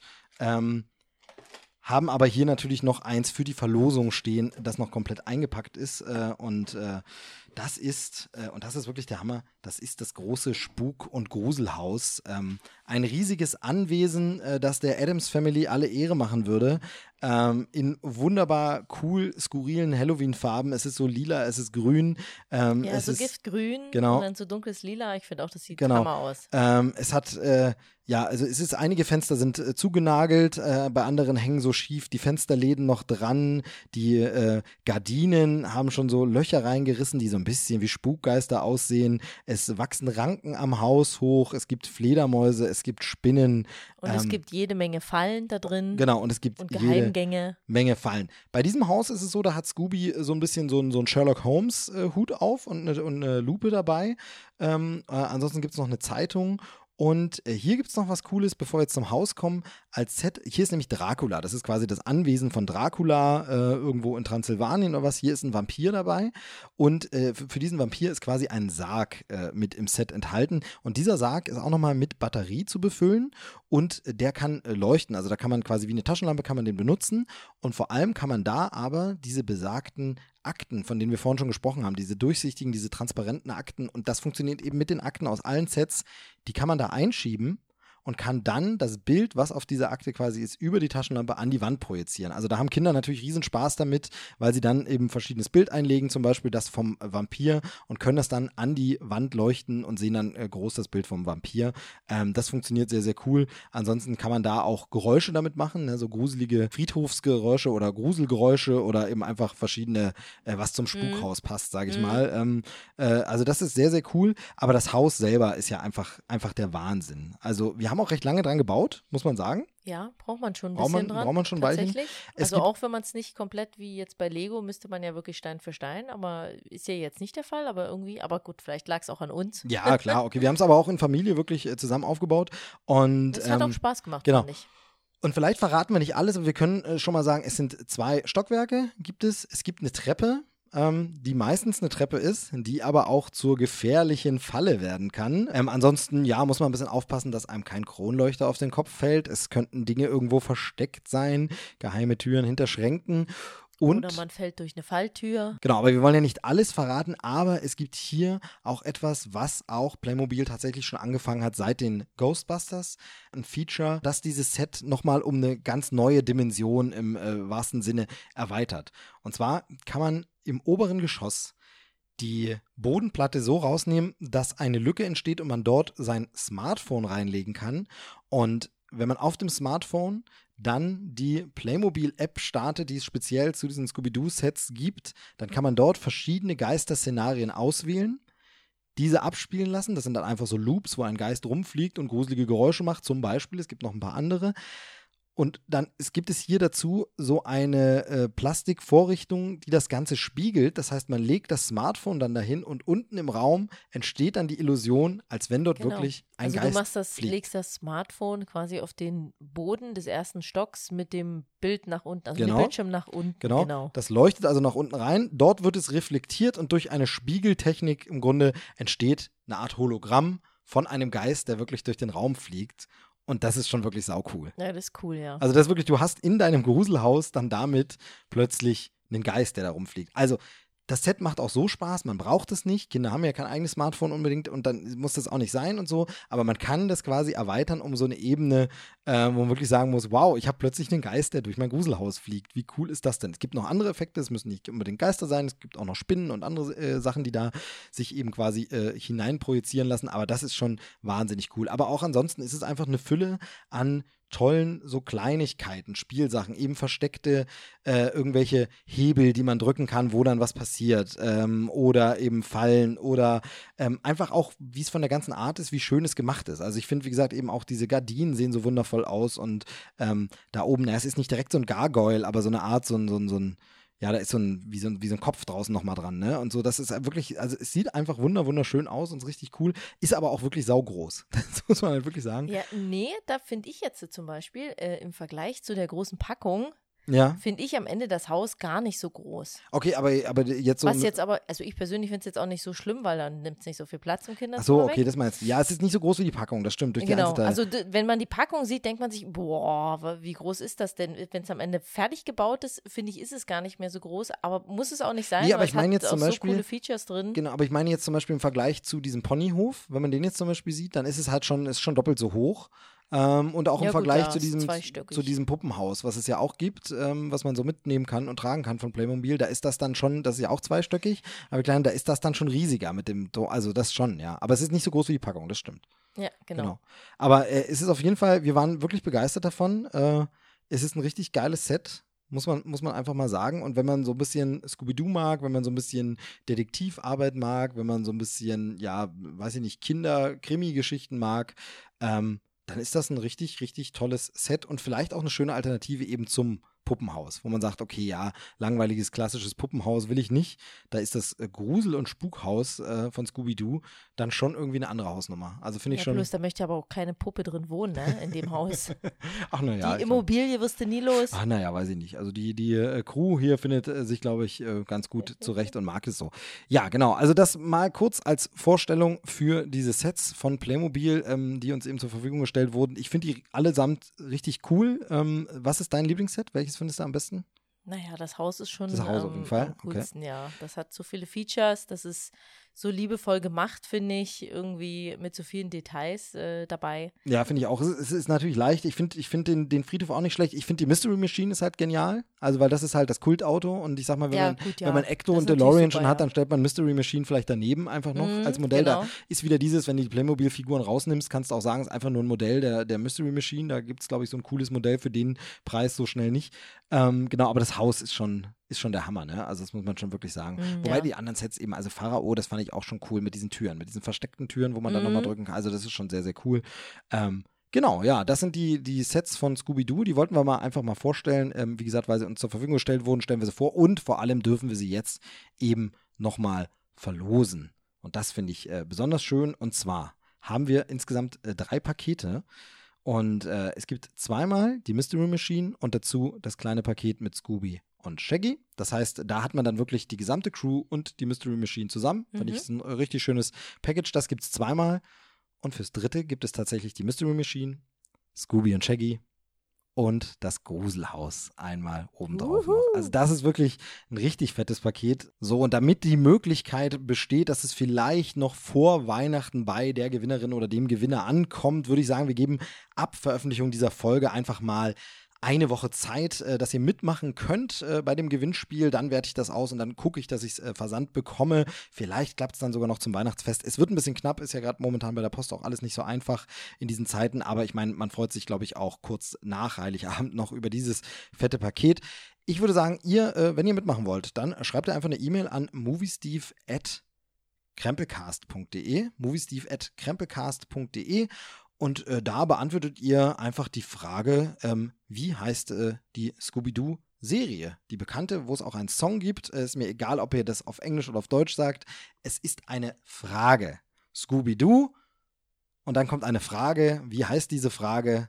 Susi guckt gerade so, als wenn sie nicht wüsste, was ich meine. Doch, doch, ich weiß du schon. Weißt es schon, genau. Soll ich sagen? Nein, bitte nicht. Du, du bist ausgeschlossen. Familienangehörige sind leider vom Gewinnspiel ausgeschlossen. Ach Mist, aber ich hätte es gern nochmal. ähm, nein, genau. Also, äh, Scooby-Doo und dann die Frage, wie heißt diese Frage, wie heißt die Serie, wie heißt der Song? Ähm, und äh, wobei es gibt natürlich eine, eine, zweite Serie, die eine andere Frage hatte, ähm, lasse ich dann aber auch gelten. Ist okay, wenn ihr dann jemand nur die kennt, da gibt es diesen anderen Song. Äh, aber ähm, jetzt weißt du nicht mehr, was ich meine. Genau. Egal. Wie heißt die Frage bei Scooby-Doo? Und äh, das schickt ihr einfach an moviesteve.krempelcast.de. Da lose ich dann aus. Äh, Rechtsweg ist ausgeschlossen, äh, reines Zufallsprinzip. Und dann äh, gewinnen drei Leute drei Scooby-Pakete. Sehr, sehr cool. Sehr, sehr schöne Sachen. An der Stelle nochmal Danke an Playmobil. Danke für die Werbung an dieser Stelle. Ja, es ist Werbung, aber wie gesagt, äh, Werbung, die von Herzen kommt, weil wir es cool finden, weil es ein geiles Set ist und weil ich. Ähm, ich feiere einfach sehr, dass Playmobil diese Nerd-Sachen macht. Und ich, äh, das stimmt, das ist und, gut, ich ja. und ich hoffe, dass sie da noch mehr machen. Ähm, es ist immer dieses, ich kann mit meiner Tochter problemlos auch Ponyhof spielen. Ist okay. Oder dieses Puppenhaus oder alles cool, ist gar kein Ding. Aber es macht natürlich ungemein mehr Spaß, wenn das irgendwelche Sets sind, die für mich einen emotionalen Wert haben, die für mich eine Erinnerung haben, die für mich lustiger sind, die für mich ein bisschen. Ihr ist das relativ egal. Also die spielt, äh, die spielt ja meinetwegen auch mit dem Ponyhof dann Superhelden. Da sind es plötzlich Superheldenpferde und man muss irgendwie, also das wäre für sie kein Problem. Aber wenn ich natürlich den echten Ecto nehmen kann und damit Ecto 1 vorfahren kann äh, am Gruselhaus und äh, Peter Wenkman trifft Shaggy, Äh, das ist natürlich genial. Ähm, letztens haben wir ja tatsächlich gespielt, äh, dass dann irgendwie aus der Zeit gereist Marty McFly zu den Ghostbusters kam und sie mit Shaggy irgendeinen Kriminalfall lösen müssen. Das ist dann schon witzig. Also das macht schon Spaß ähm, und das ist schon cool und von daher liebe ich das und ich hoffe, hoffe, ähm, dass da, dass das Erfolg hat, einfach damit die vielleicht in Zukunft noch mehr machen. Also es ist ja, wenn man sich mal ausmalt, was man da. sie aber auch nicht zu viel machen, weil ich glaube, hier geht langsam der Platz. Ja, das aus. ist ja dann, also das ist ja, das aber also äh, nee, aber wenn ich mir einfach vorstelle vorstelle, was es noch für Möglichkeiten gäbe an Franchises. Also ich will jetzt gar nichts in den Raum werfen, um dann nicht irgendwann, weißt du, falsche Erwartungen und dann ist man enttäuscht, aber was es noch an Möglichkeiten mhm. gäbe, gerade wenn man mal so drüber nachdenkt, Ghostbusters, Zurück in die Zukunft, Scooby, was es so aus den Jahren, aus diesen Zeiten, so 80er, da gäbe es schon noch einiges an Franchises, wo man sagen kann, Alien? da könnte man was, naja gut, okay, das wäre vielleicht, da wäre es ein bisschen schwieriger, diese lustige Komponente reinzumachen, ähm, aber ja. äh, genau. Ähm, nee, aber jedenfalls deshalb, ich finde es sehr, sehr schön und äh, finde es toll, dass wir es hier mal vorstellen konnten. Ähm, ich hoffe, euch hat es äh, trotzdem ein bisschen interessiert, ein bisschen Spaß gemacht. Ähm, äh, auch wenn äh, Susanne diesmal nicht so viele Spitzen gegen mich austeilen konnte. Das, äh, da musst du erst wieder in Fahrt kommen. Du musst ich mal wieder. bin ja auch nicht äh, hundertprozentig fit, muss genau, man ja sagen. Du musst ne? mal wieder öfter in die Sendung kommen und äh, ich muss aber auch mal wieder öfter einfach eine Sendung machen, damit du wieder eine Chance hast, mal wieder reinzukommen. und dann müssen wir mal wieder über andere Themen reden, aber vielleicht ergibt sich das ja demnächst mal wieder. Äh, danke, dass du dir die Zeit genommen hast, vor allem mit mir diese Playmobil-Sachen auszupacken und aufzubauen und damit zu spielen.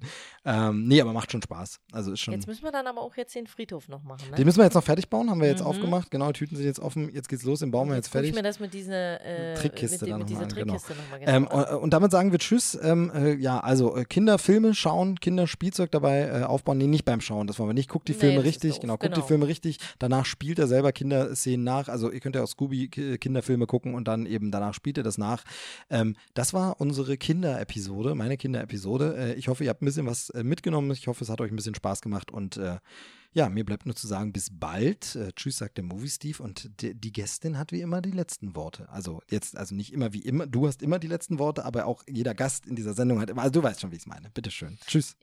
Äh, ich bin da auch immer nie drauf vorbereitet, ne? Eigentlich, ich sollte es ja mittlerweile mal wissen, aber nö, weiß ich nicht. Deswegen sage ich jetzt Tschüss.